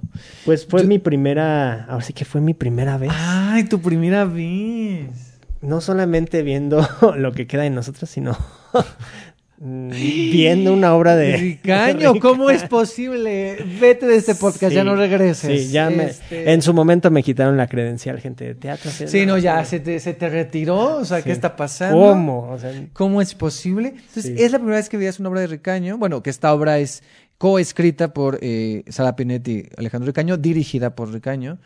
Y que es una obra que ya tenía muchas temporadas y que llegó al lunes y martes al, al Centro Cultural eh, del Bosque y la viste. ¿Y qué, qué pasó? Sí, y esta fue otra de las que dije, yo tengo que traer a mi familia, Mm. ver, o sea, como eh, estas historias emotivas que dicen, que pones como en una categoría que dices, bueno, pero es lo suficientemente entretenida como para un público que no es, que es un poco ajeno al Exacto, teatro. sí. Entonces fue, y también la amaron, la amaron, la amaron. Y pues llegamos a abrazar a, a Chester, nuestro, Oh. nuestro perrito. Y, Es que es muy linda. Y aparte lo sí. que tiene es que eso que dices, o sea, creo que llega como a, a diferente público. Yo esta obra he invitado a mucha gente que no es tan teatrera y les gusta, ¿no? Y, y que disfrutas, bueno, no sé si te, yo creo que sí, A pero eh, disfrutas el ver que es un tanto manipuladorcita. Sí, sí, yo lo dije, yo lo, lo, lo, lo he dicho ya aquí en este podcast, creo que lo mencioné, en donde dije, creo que se lo dije al mismo a Chacón, creo, no me acuerdo dónde lo dije, que dije que esta obra me gusta mucho, pero ya veo los hilos, pero no importa, o sea, yo No, estoy no, feliz viendo pero- los hilos de cómo me están manipulando con la música y con lo que dice y con la actuación. Eh, pero es que también eso es algo talentoso, ¿no? O sea, Claro. es el poder. Ya Sí, muchos quisiéramos. Ya ¿no? quisiera O sea, poder sí. manipular, claro. Sí, de- Digo, hay gente que tipo- manipula de otra forma, ¿verdad? Pero- Sí. bueno, es otro tema. Sí, yo por eso ya no. ya soltero, pero feliz. Eh, porque, o sea, vas entrando y esta música tipo Sigur Ross, que Ah, le dije a exacto. mí, léeme la cuenta de la luz con esa música y voy a llorar también, o sea, sí. Claro, claro. Pero sí, es preciosa. Sí, se disfruta mucho, totalmente. Eh, yo tengo en junio cuatro, o sea, me, me la volé con las cuatro, pero voy a decirlas rápido. Eh, les voy a decir así, tal cual. Lobas, una explosión de movimiento. Voy diciendo un poquito de cada una. El misterioso caso de la sombra. El misterioso caso de la Iba a decir el misterioso caso de la sombra y la brisa. La sombra y la brisa. Podría ser. Podría ser. La secuela, hay un crossover. Eh, el misterioso caso de la sombra, una obra de, de Juan Cabello. eh, bueno, no, esa cosa me hizo llorar y llorar. Es una historia para público joven, pero es tan divertida y tan entrañable y habla acerca de crecer y del momento como el que dejas de ser niño a pasar a ser adulto. Lobas no lo mencioné, pero es una historia eh, adaptada y dirigida por Paula Celaya, que estuvo aquí en el podcast, este, y que también estuvo Pati Laranga aquí, y muy, muy, que tiene un gran elenco, no por talentosas, porque son muchas, son 10 mujeres en escena, y es un crew de puras mujeres, un, crew, ¿qué es esto? Cine, eh, un, un equipo de puras mujeres, entonces eh, fue una gran experiencia sonora y sensorial. El diseño de sonoro de Dulce Mariel en, en Lobas está increíble. Y en este caso de La Sombra, La Golondrina, Un Llorar. Alonso Ñegues estuvo aquí en el podcast, ya haciendo pura publicidad. Y tengo que seguir haciendo publicidad, lo siento. Fieras, Estefanía Norato estuvo aquí en el podcast y también Amé. Hay episodios de, de todas las de las que mencioné, menos del misterioso caso de La Sombra, hay episodio. Necesitamos otra temporada de. Todavía no terminé misterioso, misterioso No, sigue los domingos Ah, hasta finales de agosto. A, a Necesitamos Ale. Ale Chacón o. Ale Chacón está ahí también, está, eh, bueno, Juan Cabello dirige, eh, está Amanda Fara también, está increíble. Eh, pero ahí está el misterioso caso de la sombra. Sigue los domingos. Este, ya solo le queda agosto, o sea, le queda lo que queda de julio y agosto. Es que tuvo una temporada larguita, aunque solo estuvo los domingos.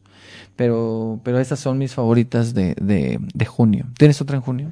Sí, vi una obra maravillosa, eh, muy sencilla. eh, un teatro un poco cabaretón. Ok. eh, se llama Corruptocracia, que también creo Ah, que tiene, no tiene ahí, un, hay una... Pues ya tiene como su... su su fama, ¿no? Ajá. Porque sí la había escuchado antes y tuve la oportunidad de verla ahora en la sala Novo. Y, y la verdad es que yo, yo la, la puse ahí como, como nota, fue un reír tremendo por cosas que, o sea, elegí reír por cosas que podría emputarme, ¿no? Porque sí es un retrato de la estructura política de nuestro país y de toda la corrupción, cómo se va, cómo ya hasta la hacen caricaturescamente, que no creo que sea muy alejada en la realidad, sinceramente, eh, cómo la, la justifican y que Mm. eso mantiene a la misma estructura.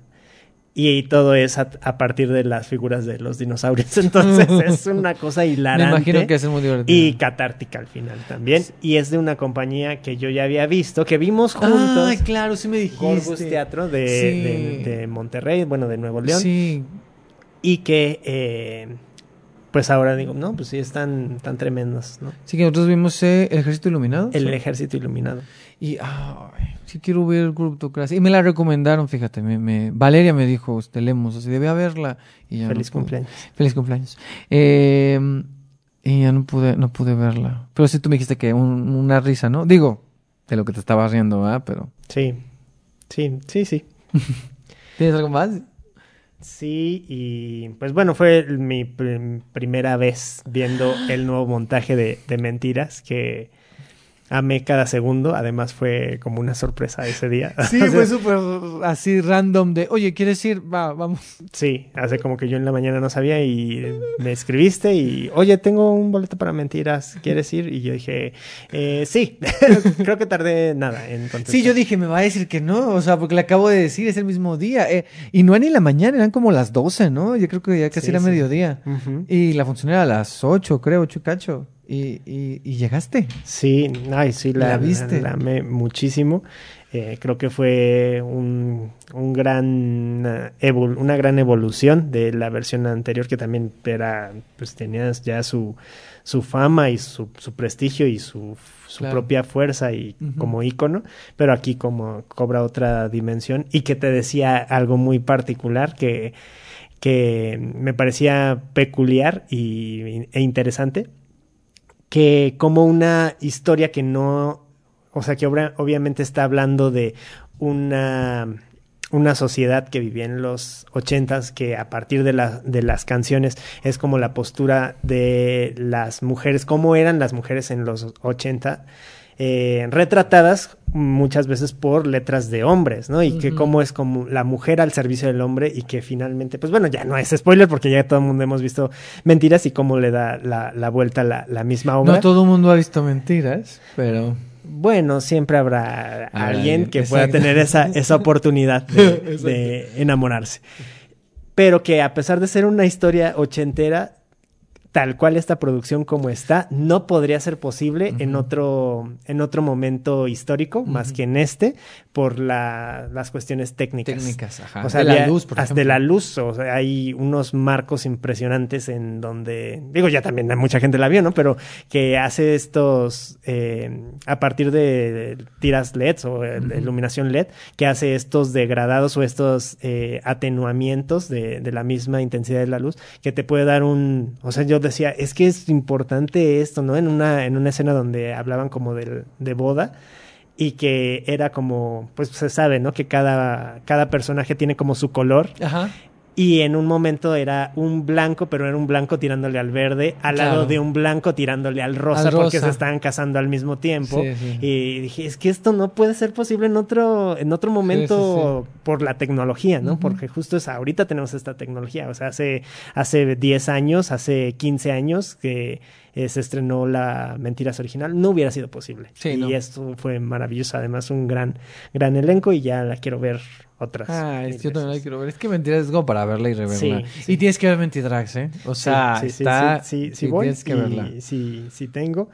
Y pues bueno, del eh, en particular, no digo, estuvo conformado por cuatro obras, cinco obras maravillosas, pero eh, el primer ciclo de eh, teatralidades diversas, albricias Albricias diversas, diversas. que abordaba temas eh, LGBTIQ en el Centro Cultural del Bosque, pues bueno, a mí me dio mucho orgullo porque pues estuve de alguna manera, fui parte de, de la imagen, bueno, que hice la, el diseño de, de ese ciclo y pues un reconocimiento también a mis compañeros, que sobre todo a Francisco Baena, que estuvo muy en... eh, presente en la, en, tanto en la curaduría como en la parte del desarrollo técnico como productor ejecutivo de este, de este ciclo, que creo que nos dejó muy buen sabor de boca. Y que reinauguró la sala CCB, ¿no? Reinauguró la sala CCB. Esta pequeña sala que tenía rato sin usarse y que... Y las- que cuando fue el, la- el choque de calor, híjole, era la única que tenía aire acondicionado y se agradecía muchísimo. Sí, sí, sí. Sí, ahí... eh, saludos a Aaron Zamora también, que estuvo por ahí en la... Por supuesto. Que estuvo también en la, en la parte de producción técnica del espacio. Del espacio, exactamente. ¿Algo más de junio? Y pues creo que junio los... En el 2023. En el junio, junio, en el, En el- 23, en el 23. lo cierro con una obra que le tenía muchísimas ganas y no me decepcionó. El- creo que vi hay unas cuestiones que, que se podrían, eh, pues, debatir, Ajá. pero Vilma eh, Ok. fue un- una cosa, sí, justo es un huracán en escena. Es que, Itzel es que Itzel es... No, o sea, yo también la vi... No, no. O sea... ¿Qué onda con...? con... Y que la obra es muy, es muy performance. o sea, es muy Es, performática. es muy performática, pero qué bien, o sea, ella, aparte tiene algo como hipnótico, ¿no? Como que la tienes que estar viendo, o sea, tiene algo con su cuerpo y todo lo que hace, la presencia que tiene y lo que hace en escena aquí en Vilma es, es un huracán tal cual, o sea, muy fuerte. Sí, y pues creo que en eso sintetizaría mi junio. Muy bien. ¿Tú qué más tienes? Yo, yo, yo ya dije las cuatro, solamente tengo esas, esas cuatro que mencioné, Eh, pero vamos a hacer algo. No sé si lo hiciste o si no, ahorita lo hacemos. De solo seleccionar cinco. Vamos a sacar ahorita las chelas y Ahorita. o sea, reseñas piporro. Reseñas piporro. a ver qué sale. A ver qué sale. Reseñas Piporro, recuerden que bueno, no la has visto. No, yo no he visto. Radio Piporro y los, nietos los nietos de Don, Don Eulalio. Sí lo dije bien. Sí, también corran, o sea. ¿Hasta? Corran porque todo el mundo la quiere ver. Úselo como el cardio del día si quieren. sí, córrenlo porque está. Está de jueves a Está domingo. como, como Talía, Hasta- arrasando. ¿Hasta Eh, qué? Hasta el 20 y algo de julio, ¿va? Sí. Bueno, este, vayan a ver. Ahí chequen el Teatro en y ahí ven la fecha exacta de Radio Piporro y los nietos de Don Eulalio. Em, cinco. Cinco que podrías. Antes de pasar, o sea, cinco de las que ya mencionamos que como que resumirías. En O sea, mi primer o sea, semestre. Sí, del- o sea, como que las cinco. O sea, que hagas una selección de cinco. Como el top cinco de las, del primer semestre. Now Playing, Ajá. El Coyul, Ajá. Vilma, Ajá. Mentiras, y todas bien recientes. Y, fuiste severas menos mentiras. y, y, y cosas eh, pequeñas y extraordinarias. Sí. Mira, tú lo dijiste muy fácil, yo voy a tardar más, pero ahorita te las digo. no, ¿eh? porque yo, yo nada más veía lo del CCB. Eh, Lobas, definitivamente. La golondrina. Eh, la reina de belleza de Linan. Me faltan dos, ¿verdad? Oh, es que es muy difícil. Eh, el cuerpo en que nací. Y por último podría ser... eh, ta, ta, ta. La voy a mencionar porque creo que sí fue algo muy especial. El bodegón de las cebollas. Entonces son esas cinco. Ahora pasemos a una categoría que vamos a hacerla como la categoría rápida, porque ya llevamos la vida aquí. O sea, pareciera que no, pero ya llevamos medio año literal casi. Sí. Entonces... eh, Medio año no se dicen dos palabras. Medio año, sí. Aunque sí. Aunque sí. Ay, sí. Este. Qué risa, gracias por venir, adelantado. Eh, vamos a hacer, es una categoría, son como varias categorías, y esto ya lo tenemos, entonces va a ser un poquito más rápido, ¿va? Tres actuaciones que recuerdes de este semestre. Esmeralda Aragón. Ok. Eran Denny Durán por Casa Calabaza. Wow, gran. Que siempre la tengo en mi mente como Sí. canción de Juan Gabriel. y creo que eh, Rosaura de Somos el Enemigo sí, también. Claro. Rosaura está increíble, sí. Yo voy a hacer un poquito de trampa, lo siento. Voy a hacer tres, que son Roberto Beck por inteligencia actoral, Que ya estuvo en este podcast. que ya estuvo en este podcast, me encanta, gracias. Eh, María Perroni Garza, por el que nací. Próximamente estará en este podcast. Ojalá, ojalá. María, eres bienvenida cuando quieras. Mariana Garza, por favor, ven, tráela, vengan. Eh, Margarita Sanz, que Alonso Íñiguez estuvo en este podcast por La Golondrina. Y mencionaría especialmente al elenco, eh, como mención especial, al elenco de eh, Lobas. Creo que era todo el elenco. Pues sí, uno dice las chivas, Las la, chi- la sí, América. claro, o sea, no pues dices, Lobas, sí, pues exacto, sí, eso no es un juego en equipo. Tal cual. Siguiente categoría: dispositivo escénico o diseño de escenografía. Eh, pues como ya lo mencioné, mentiras sí me voló la cabeza. Pero eh, creo que también fue muy interesante lo que hicieron en el lugar de la sombra y la brisa. Muy Ah, sencillo en apariencia, ajá. pero pues tenía muchas cositas ahí que, que hacían muy particular la, la experiencia. Y aunque no me encantó la obra, eh, la que voy a decir, eh, el dispositivo escénico sí me pareció eh, destacable. Ariadna en Naxos, que Ah, es más claro. como un Claro. Sí, era un, un espectáculo eh, peculiar, ¿no? Porque no era ópera, evidentemente, porque no tenía tantas canciones, pero sí podría haber sido un poco más operesca, pero sí tenía este formato de, de, Sí. pues de una orquesta en vivo. Yo voy a decir dos que eran. eh, que me di cuenta que las dos son como realistas un poco, porque uno es la Reina Belleza de Linan, que es como esta casa que, que tiene este como el comedor, la chimenea, pero está tan bien, o sea, está Hasta un dispositivo para cocinar, ¿no? Sí, tiene un dispositivo, o sea, era, era increíble, o sea, lo, lo- lo que hacían, o sea, la atmósfera, la iluminación, como estaba, o sea, el espacio, realmente te sentías en una casa de un pueblo de Irlanda. Entonces, me gustó mucho la escenografía de... Para los de- que no podemos viajar. Los no- el teatro te hace viajar. Sí, claro. Este. Y la otra es eh, El misterioso caso de la sombra, que también es, es una. Es, es una escenografía eh, como realista. Es una casa, pero tiene ciertos como compartimentos y de repente como que se transforma en ciertas cosillas ahí. Y está muy. No sé, me gustó mucho. O sea, y es una obra que disfruté y disfruté mucho también esa, esa escenografía de, de, mm, del, del misterioso caso de la sombra. Y ahora vamos con diseño de iluminación. Ay, a mí me, me hace llorar la luz, por cierto. Ya lo dije el episodio pasado, antepasado, pero me hace llorar la luz a veces. Por la intensidad. Ah. No, los cambios de luz me hacen llorar. Lo he descubierto. Pero como una cuestión emotiva o, Una cuestión emotiva. de que mis ojos son fotos con una fotosensibilidad. Saludos a. ¿Cómo se llama? A Moscú. Porque Moscú. ¿No viste Moscú? Que te acuerdas que era ah, así como. sí. Este, la de Aurora Cano. Sí, Eh, muy, muy difícil de fotografiar. Pues, Muy, me, dijeron, me dijeron que era muy ¿Sí? difícil de fotografiar. Sí, sí, sí. Era, era. Eh, No, no, no. Más por una cuestión emotiva. Ah, qué padre. ¿Cuáles son tus iluminaciones? Eh, sin duda, Vilma. Saludos a Ah, Roberto. Paredes y- Roberto, saludos. está Y seguramente va a venir. ¿no? Tendrá que Sí, venir. sí, tendrá que venir. Entonces, tendrá que ese, venir. de- ese hombre tiene... Está en todo, es- pero Tiene ese- cosas todo, todo el año, Ese- entonces... Ese hombre está en todo. Ese no te va a Va a fallar. venir. eh, Ese no te algo va a fallar. tener en cartelera cuando le diga, Roberto, ¿quieres venir al podcast? Saludos, Roberto. Ven pronto. Eh, yo en iluminación tengo... A mí me gustó mucho la, la iluminación de... Justo también mencionaría de la Reina de Belleza de Linan. Mencionaría también... eh, todo el mundo habla de Jamie. Me parece que la iluminación también en ciertos momentos ayuda mucho. Y también hablando de luz, me parece que la luz me, me gustó, aunque la obra es una obra que divide, como lo dije aquí, este, que puede ser polémica, pero la luz del otro, la iluminación.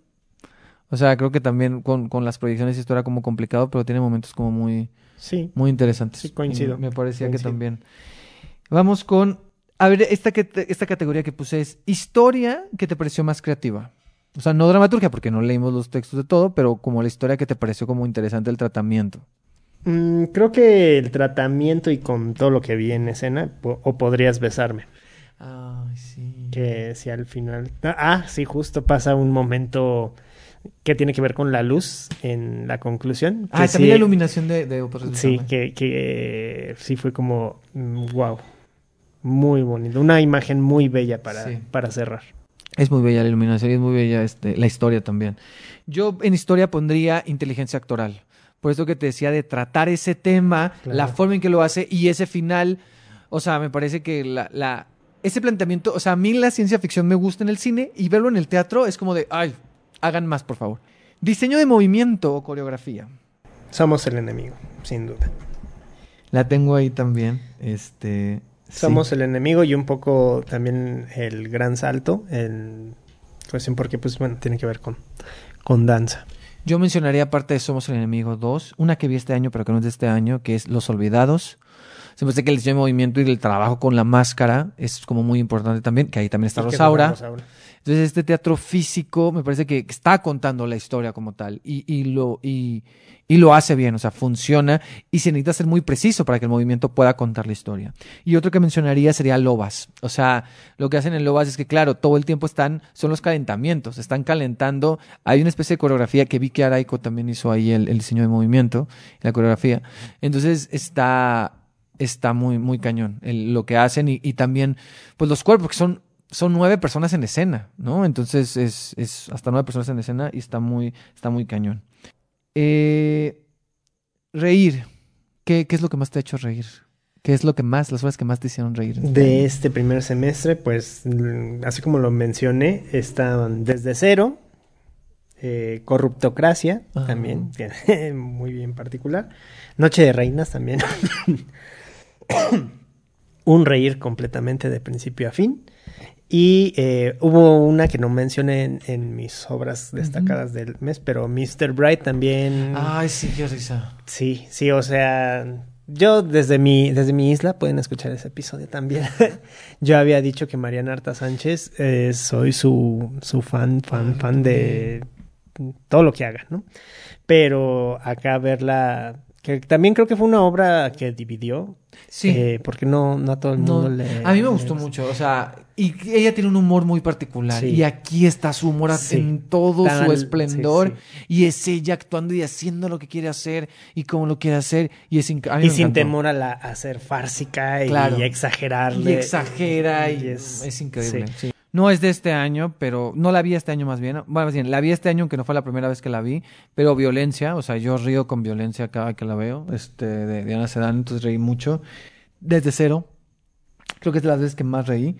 Y también tengo que agregar Mentidrax, o sea, yo con Mentidrax me, o sea, no, era una cosa demasiado descontrolada y es que lo que, o sea, hacia donde lo llevan, pues, lo- o sea, de por sí Mentiras ya es divertida, pero Mentiras te lo llevan los chistes a otro lugar y hacen muchas cosas, incluso con las voces y con, es, es, es increíble lo que hacen. Llorar, ¿con qué obras te hicieron llorar este año? Este primer, primera mitad del año. Uf, pues creo que Andares, el Coyul, sin duda, cada vez, y de forma distinta. Eh, lo que queda de nosotros también, aunque ya sabíamos que íbamos a ir para allá, pero pues es- a eso viniste, ¿no? eso viniste, tú viniste a, a berrear. Ajá. Y malas palabras también lloré mucho. Muy, de una forma muy gozosa. Yo tengo que decir que con la que lloré muy sorpresivamente fueron con dos. Fue con. Y las dos para público joven. Con cosas pequeñas extraordinarias. Yo era un llorar, ¿eh? O sea, yo no, yo no entendía por qué estaba llorando tanto. Y con El misterioso caso de la sombra. O sea, pero esa es una comedia y yo no entiendo. O sea, a ver, tiene una parte que sí es como fuerte, pero yo estaba llorando y, y, y no en un momento, o sea, en muchas partes de la obra yo estaba así llorando y llorando y llorando y llorando. Y la golondrina, la golondrina, no, no, esa es una cosa muy... Y como dije en hace unos episodios cuando vino Alonso, dije que que era como un llorar que lo sentía como más pesado, que, o sea, lloras, pero sabes que también viene de un lugar más reflexivo, no tan emotivo, sino que viene de un lugar como que te pesa porque te reconoces en algo o reconoces a alguien y está todo muy fuerte lo de la golondrina y esas son las con las que más he llorado. Y ahora vamos a la última sección. ¿Por qué terminamos con esta? No sé, pero bueno. Luego podemos terminar con una pregunta en una nota más alta, pero la última categoría es la peor experiencia teatral. La tengo muy claro. Ay. Porque fue, pues, a- pues también uno mm, se ve sesgado por lo que te pasa antes, durante eh, o después de, eh, de ir al teatro, ¿no? Pero en, en esa ocasión, pues yo quería hacer un detalle con, con mi mamá y con unas tías que estaban de visita, que son sus hermanas, y les dije, pues vamos a ver la obra de Susana Zabaleta. Y pues sí fuimos y ya le dije, yo disparo los boletos y había descuento. Dije, ah, muy bien. Pues sí, fueron como, des- con descuento eran como 600 pesos cada, cada boleto y éramos cinco personas. Entonces yo dije, bueno, pe- pero bueno, ahí va la, la convivencia. Mis tías llegaron tarde, eh, hubo unos problemas porque una, una tía tiene una discapacidad, entonces no podía, o sea, está, el teatro libanés es incomodísimo. Y pues bueno, ella sí le dijeron, no, no, no, usted este, va hacia, hacia otra sección, pero no puede acompañarla toda su, toda su familia. Entonces fue como, ah, no, ustedes váyanse hacia allá. Mi tía, o, que O sea, sola. otra tía que no es eh, pues asidua, asidua, asidua Asidua al teatro, al teatro. eh, pues también no sabía como de las dinámicas o cómo funciona y decía, ay, pero si ya compraste los boletos no puedes pagar porque te pongan en otra sección, yo te completo y le dije, no, eso no se puede, ¿no? Porque ya están impresos los boletos. Y pues bueno, la vimos como este separades o de una tía en una sección, mi mamá y otra tía ahí, en ¿no? otra sección, No, bueno. otra tía conmigo en otra sección porque aparte llegó tarde y entramos de- en diferentes momentos. Eh, el personal pues también no nos ayudó mucho Mm. a hacer es más accesible esta, esta experiencia y que pues bueno también no creo que haya sido enteramente su culpa no o sea es la disposición del teatro la que también dicta estas estas cuestiones pero pues es- era una visión pues incómoda eh, no se veía bien y pues bueno ya yo ya estaba así como como con la- las venas saltadas de la frente porque eh, pues ya estaba como haciendo mucho coraje y pues bueno empieza la, la obra y a mí me pareció horrenda. Horrenda. O sea es lo peor que he visto en, en teatro. No me no, no entendía de qué se reía la gente.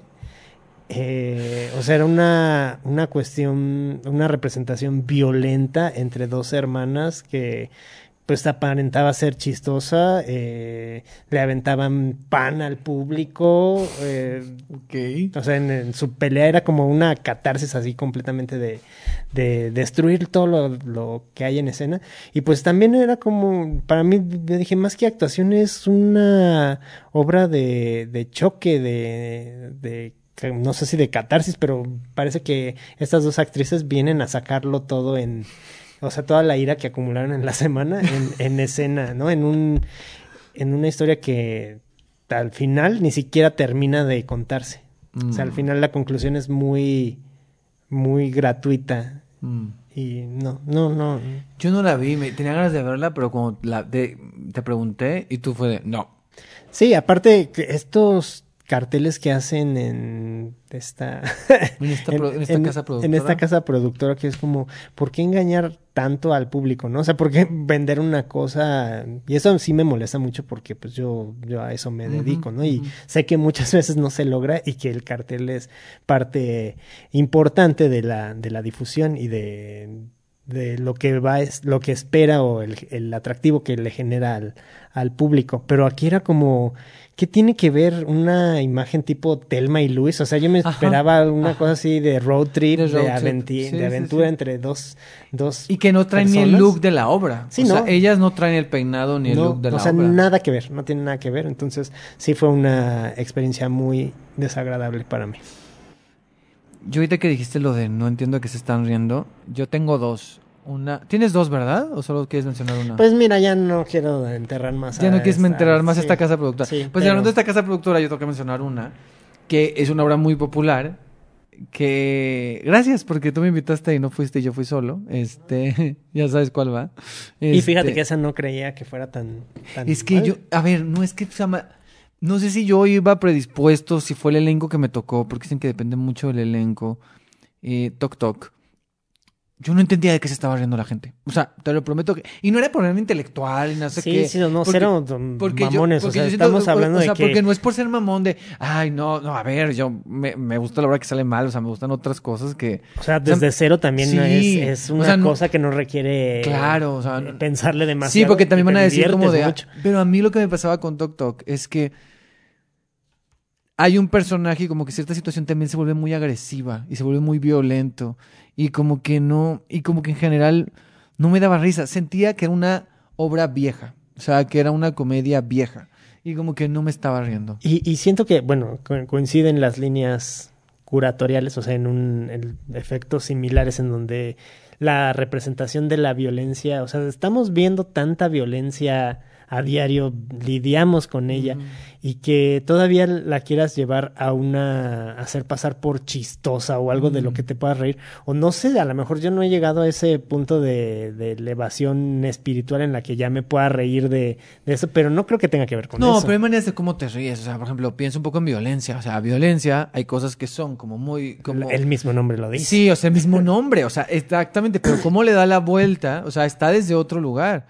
Y aquí no, no, no, no sé. Y no, no, no puedo decir que la obra sea mala y terrible. Simplemente a mí, o sea, yo todo el tiempo me cuestionaba de por qué este humor que se siente viejo, de por qué la, o sea, de qué nos estamos riendo. Y si realmente esto va a pegar, o sea, digo, sé que sigue temporada y hay gente en el elenco muy chida y talentosa. Claro. O O, sea, que es- has visto en otros Sí, lugares y que reconoces de, Sí, o sea, claro. no tiene no tiene que ver el elenco. No, siento. no, no, o sea, como que es algo ahí que está como toda la conjunción, o sea, como que los elementos juntos con ese texto y con y, claro, a mí tampoco no me tocó un elenco tan padre porque alternan mucho.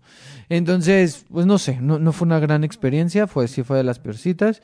Y la otra, tengo que decirlo, y me quedé pensando que me preguntaste, porque yo te había dicho que mi peor experiencia teatral, eh, y lo voy a argumentar, fue Afterglow. Y me acuerdo cuando te dije, tú me dijiste, ah, pero no es porque porque ya los pusiste en una categoría porque son de encuerados y entonces ya es como, ya eso hace que como que los pongas automáticamente ahí. Y no, creo que no, o sea, porque creo que hasta eso es- la obra sí intenta desarrollar un texto. O sea, sí intenta desarrollar personajes. A mi parecer no lo logra totalmente y el tema. O sea, el tema se queda en una visión muy melodramática y muy noventera de lo que son las relaciones abiertas y de lo que es todo ese tema. O sea, se queda en un lugar demasiado melodramático, demasiado Rosa de Guadalupe, demasiado... ¿Cómo se llama la...? la... Tú tomaste tus decisiones mientras yo tomé las mías.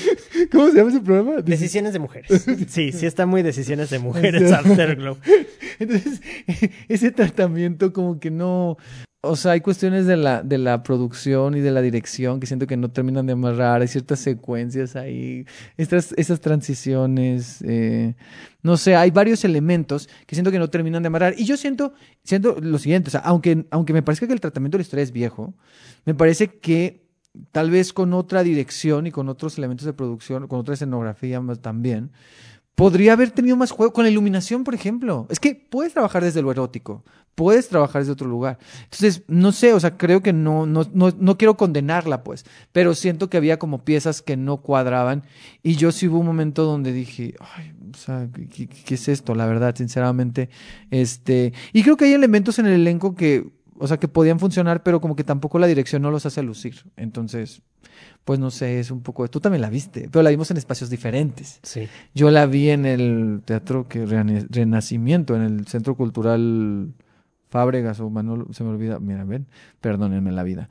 Donde estaba Mentiras antes, el Centro Teatral Manolo Fábregas creo que es, donde hay varios teatros. Y este es el Teatro Renacimiento y, y no, no lució. No renació. No renació. No, definitivamente no renació.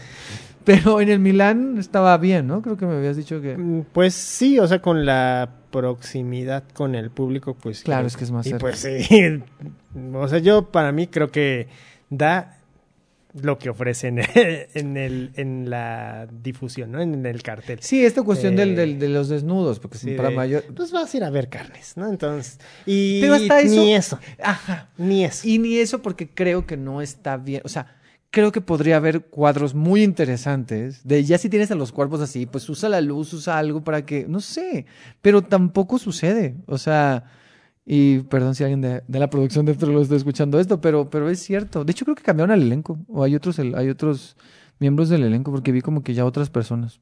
Este. O no sé si siguen alternando, porque luego tienen muchas alternancias. Pero sí, sí, no sé, no, no, sí la podría poner también en las peores experiencias teatrales. ¿Algo más de esta parte peorcita? Pues otra obra que se, se me engañó y yo pensé que era un, un reboot de Pato Aventuras, pero ya no voy a andar en esa porque Pero ya, sí, sí. todavía, Sigue en temporada. sí, todavía está peor que, que la de Susana Zavala. Ok, bueno. De Puerto Aventuras pasemos a una, una última, una última pregunta sorpresa que no te había dicho. Que es, no, ¿qué, ¿qué te emociona por ver este semestre, este segundo semestre del año? O sea, ¿qué, qué sabes que viene que te emociona como ver? Pues sé que en agosto va a iniciar eh, ¿Por qué no tengo cama? Ah, que, claro. Pues bueno, es, es en particular es muy eh, autorreferencial, pero estoy haciendo el diseño de esta temporada. Pero lo que me parece relevante es que fue una obra que en su primera temporada la disfruté y me gustó y, y ahora poder trabajar con este referente de ya sé de qué va la obra, Claro. ya sé cuáles son sus símbolos y poderlos plasmar y que sé que ahora se va a renovar completamente y que va a tomar también eh, un, un giro ahí, una alternancia de elenco que también nos- Yo también nos me, me- sí, interesante. sí, sí. Eh, pues eso me, me emociona. Eh, sé que va a haber una nueva temporada de una obra que también amo de, de la compañía del Arce, que es la cueva de, de, Las orquídeas. de las orquídeas. va a ocurrir también próximamente. Eh, y mm, creo que pues de momento son como las, los highlights. Bueno, sé que también ya es un hecho de que regresa Echo. Ah, yo también tengo eco. Ujú. Yo también justo tengo eco que regresa eco, estoy muy emocionado. Sí, ahorita en la edición te lo van a quitar. Lo malo es que yo hago la edición. Ah, yo, yo me lo, yo me tengo que quitar. Imagínate, pero bueno, si tengo eco, eco, eco, yo, yo me lo quito. Eh, Indecente, que ya viene. ya Ay, empieza la nueva no, sí, temporada. claro. Llorar también. Sí, no. Este. Ah, también corran, corran, Corran. o sea, corran, que, que los agotados sean ustedes. Y no- bueno, y la taquilla también. Ah, la taquilla sí, que les vaya bien, que les vaya Sí, muy sí, bien. sí. No, y Este, seguramente, o sea, segura- seguramente van también a creo. hacer funciones agotadas. Pelense, ahí sí, justificación de la violencia.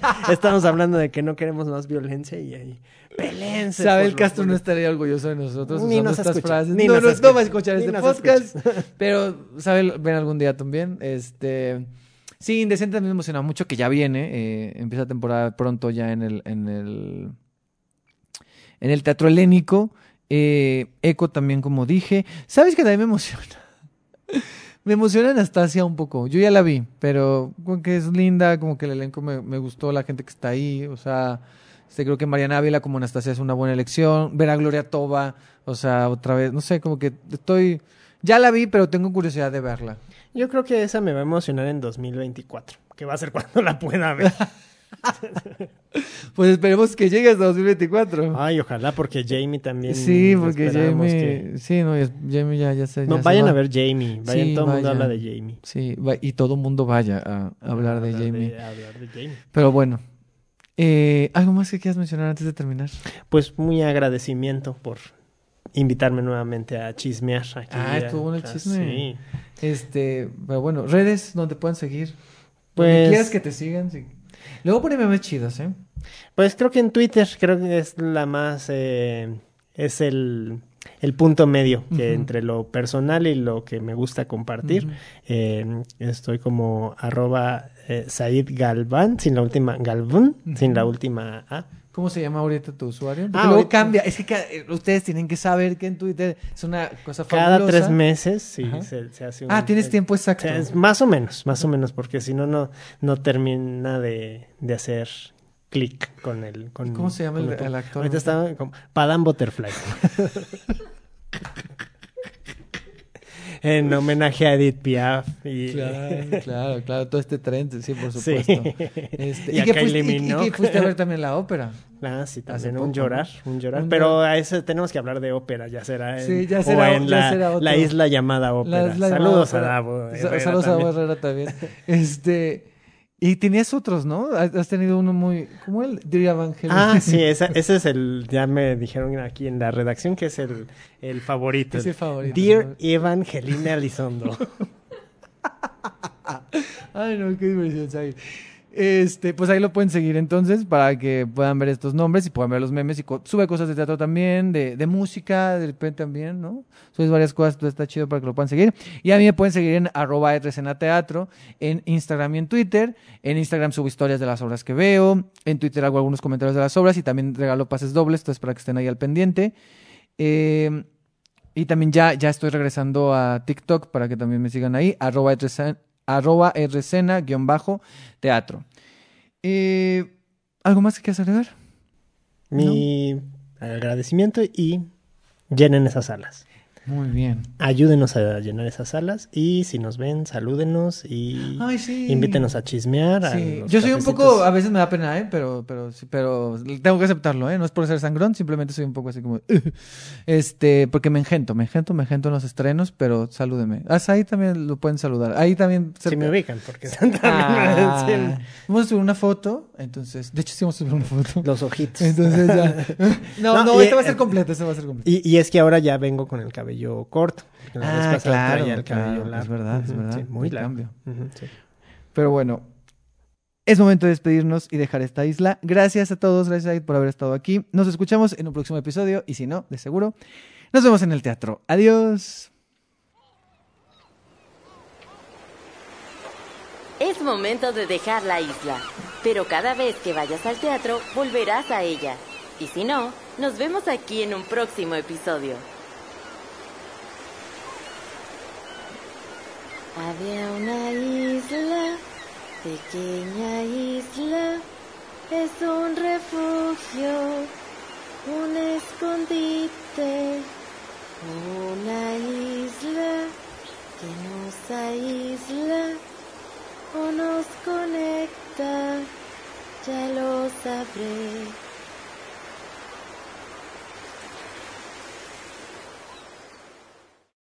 Hola, si llegaste hasta aquí, llegaste a la escena postcréditos o al epílogo, que básicamente es leer lo que ustedes, el público, comentó en redes sociales acerca de cuáles son sus favoritas. Porque yo hace unas semanas pregunté en Twitter e Instagram cuáles fueron sus obras favoritas de enero a junio. Y la idea era leerlas en el episodio con Said en la entrevista, pero pues ya cuando estaba editando dije, ah, se nos pasó.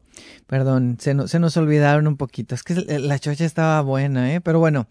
Pero dije, "Va- vamos a leerlas, hagamos este epílogo postcréditos y epílogo postcréditos suena raro. Bueno, hagamos este momento y voy a leer lo que ustedes pusieron ahí en Twitter y en Instagram. Vamos a empezar con Twitter. Antonio Alcántara, ay, actor, Antonio, que ahorita está en, en ¿cómo se llama? Ay, eso me está olvidando. Somos nosotros, de viernes a domingo en el Foro Lucerna, esta comedia. Eh, Antonio puso La Reina de Belleza de Linan y La Golondrina. Saludos, Toño. Toño, como si lo conociera, ¿no? O sea, digo, nos hemos topado en el teatro, lo ubico saludo, pero bueno. Toño, La Reina de Belleza de Linan, La Golondrina, no puedo estar más de acuerdo. Eh, Cultura Pop nos pone, arroba Cultura, arroba R Cultura Pop. Lo mejor fue la golondrina. Laura, Laura Baneco puso el hoyo. Karim puso acá en la tierra, algodón de azúcar y Jamie. Pero se quedan muchas más por ahí, dice. Arroba no soy tan santo, eh, puso Jamie y Bulebule. Arroba Gabo-XT. Uf, qué difícil pregunta, pero si solo puedo mencionar dos, diría que desde cero el musical y La Sombra. No sé, ¿La Sombra? ¿O será el misterioso caso de la sombra? Eh, no, esa es otra. Arroba zanahoria animal, Michel Franco, dice micrografía del humano, radio piporro y aleteo. Fabiola Villalpando dice junio en el 93. Arroba redondo Leti dice la golondrina, lobas y desde cero arroba sans8 olla, dice jauría, arroba no sé quién, no sé qué, con dice mil veces algodón de azúcar, algo de otro mundo. Arroba cerratos06, si te mueres te mato. Arroba os-piper o piper. No recuerdo si fue este año, pero Calle Amor, uff, cosas raras, es una belleza. Calle Amor fue el año pasado. Eh, cosas raras sí hubo un montaje, o sea, creo que ya tiene varios años haciéndose, pero este año sí hubo temporada.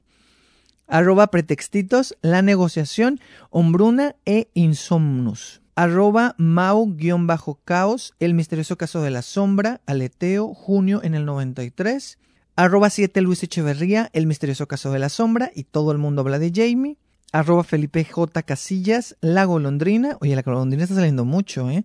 Arroba Edgar del Valle, guion bajo, ahí también está saliendo La Golondrina, y Jamie. Arroba guion bajo Pati Vaca, Jamie y Acontecer.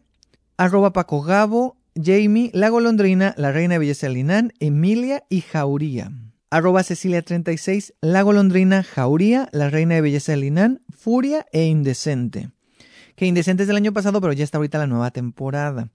Eh, oye, la reina también y Jauría andan con todo, ¿eh? Arroba Wichi-99 pone lobas desde cero y bulebule. Arroba-edufu.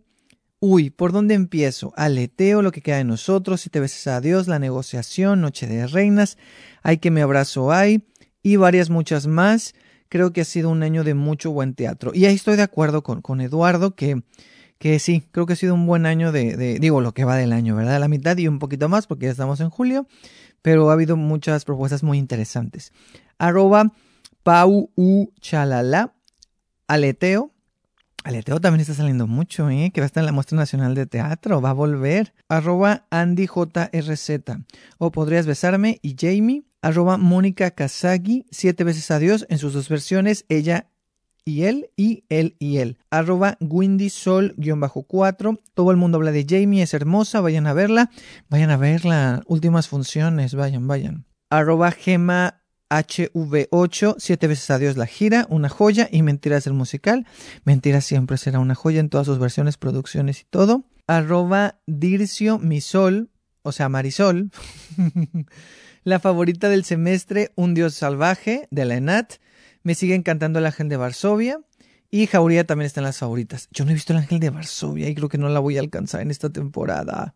Arroba Nacho Carvajal, Inteligencia Actoral, La Reina de Belleza de Linán, Jauría, Carne, Afterglow, Incendios, El Corrido del Rey Lear y otras más que no me dan la cabeza. Hoy pues pusiste varias. Arroba Sei Emanuel o sea, con la D al final, La Golondrina, Jauría y Lobas. Totalmente de acuerdo, Manuel, contigo. Y el último comentario en Twitter es arroba dinader-bajo. Puso el síndrome de Champ, el cuerpo en que nací, la reina de belleza de Linan, tornaviaje, aleteo y lobas. Y ahora vamos con Instagram, lo que me pusieron ahí en Instagram, de cuáles son sus favoritas. Said Galván, que ya estuvo aquí también, esta no la mencionó aquí en la entrevista, pero puso del magua loco una revelación del tarot. Alidaramga puso Los Olvidados, Rocío Rubio Román, saludos Rocío, eh, Violencia, Emanuela Pin, la reina belleza del Emanuela Pin también pone El Coyul, Sevillanue, o sea, César puso Algodón de Azúcar, Costo de Vida, Pato, Muerte y Tulipán, ay, muy bonita, iban a ser, parecen tres obras, ¿no? Pato, Muerte y Tulipán, es la misma, mal chiste. Un tropel de mariposas, que esa yo la cuento como el año pasado, pero también este año la vi y me gustó mucho esta versión en el galeón. Héctor Zamudio pone Mateo Ricci, Medea Land y La Golondrina. Y M. David G. San Vicente pone Todo el mundo habla de Jamie. Héctor Zamudio agrega también El cuerpo en que nací. Rub HB-1109. Loba es el cuerpo en que nací. La reina de belleza de Linan. Furor. Psicóloga-Alejandra-Tovar. Lund de Pamplinas Teatro y conferencia que de hecho no tiene título. Ah, sí, la de Bernardo Gamboa, que también, y que sale también ahí Meraki Pradis, y que quedó en, en, en, la Muestra Nacional de Teatro. Qué interesante, también me dan ganas de verla. Yo, yo creo que me voy a ir a Guadalajara a verla porque la Muestra Nacional, hay varias cosas que quiero ver. Me hubiera gustado que también otras quedaran, ¿verdad? Pero bueno, ese es otro tema. Algodón de azúcar, dice Adrix Goto. O sea, Adriana, saludos. Eh, sí, estoy totalmente de acuerdo con algodón de azúcar. Beatriz Silva G, Jamie, porque amo los musicales, pero lobas e incendios. Y para ir cerrando, poli-bajo corre APTJ, torna viaje, la barba que hace fotos acá en la tierra. Héctor Zamudio vuelve a participar con Emilia y el dolor debajo del sombrero. Saludos, Héctor. Y, y ya, creo que ya son todas. Sí, ya son todas. Bueno, muchas gracias a quienes participaron, tanto en Twitter como en Instagram. Eh, tenía ganas de, de, saber también su opinión. Varias se repiten por ahí. Entonces es interesante ver más o menos también cómo se va moviendo, ¿no? Como la generalidad, pero de repente también hay unas obras ahí que dices, ahí esta no la ubicaba o esta no me gustó tanto, pero qué interesante que para alguien sea su favorita. Entonces, también por eso quería hacer este, este fragmento eh, post créditos, este fragmento al final, para no dejar de pasar para no dejar pasar sus opiniones, ¿no? Y antes de terminar, terminar, eh, ya se dieron cuenta que para estos momentos ya salió el newsletter. Sí, Ed recomienda el newsletter de Ed Reseña. ¿Qué es esto? Cada semana voy a hacer tres recomendaciones de obras para ver el fin de semana o en la semana. Entonces me pueden seguir en el newsletter y ahí se suscriben y al correo cada semana les van a llegar mis recomendaciones por escrito. Así como de, te recomiendo esta obra y va a venir una pequeña sinopsis escrita por mí, no copy-paste. Y va a venir abajo también eh, la información, ¿no? La dirección, el elenco, las fechas, eh, dónde puedes comprar los boletos, eh, en qué teatro está y, todo eso. Entonces se pueden suscribir en edresena.substack. Es S-U-B-S-T-A-C-K.com. edresena.substack con CK al final, punto com y ahí ponen su correo electrónico y les va a llegar cada semana, cada jueves, este newsletter que es Ed Recomienda y también hay emojis y voy a poner las obras que, que recomiendo cada fin de semana o cada semana para ver. También unas pequeñas aclaraciones, ya aprovechando este espacio. Eh, es que hace dos semanas que grabamos esa, esa entrevista con, bueno, ese episodio especial con Said. Mm, la señora Kong ya regresa, está, ya, ya tiene temporada en el Foro de las Artes. Va a estar del 5 al 20 de agosto, de jueves a domingo, los jueves 30 pesos, así que aprovechen para ver la señora Kong. Eh, la temporada de Indecente ya está corriendo hasta el 20 de agosto, ahí en el Teatro Helénico. Y Radio Piporro solo, le tienen, solo les quedan dos oportunidades para verla, o sea, mañana sábado y el domingo porque se acaba. Entonces, creo que eso es todo. Ahora sí, adiós.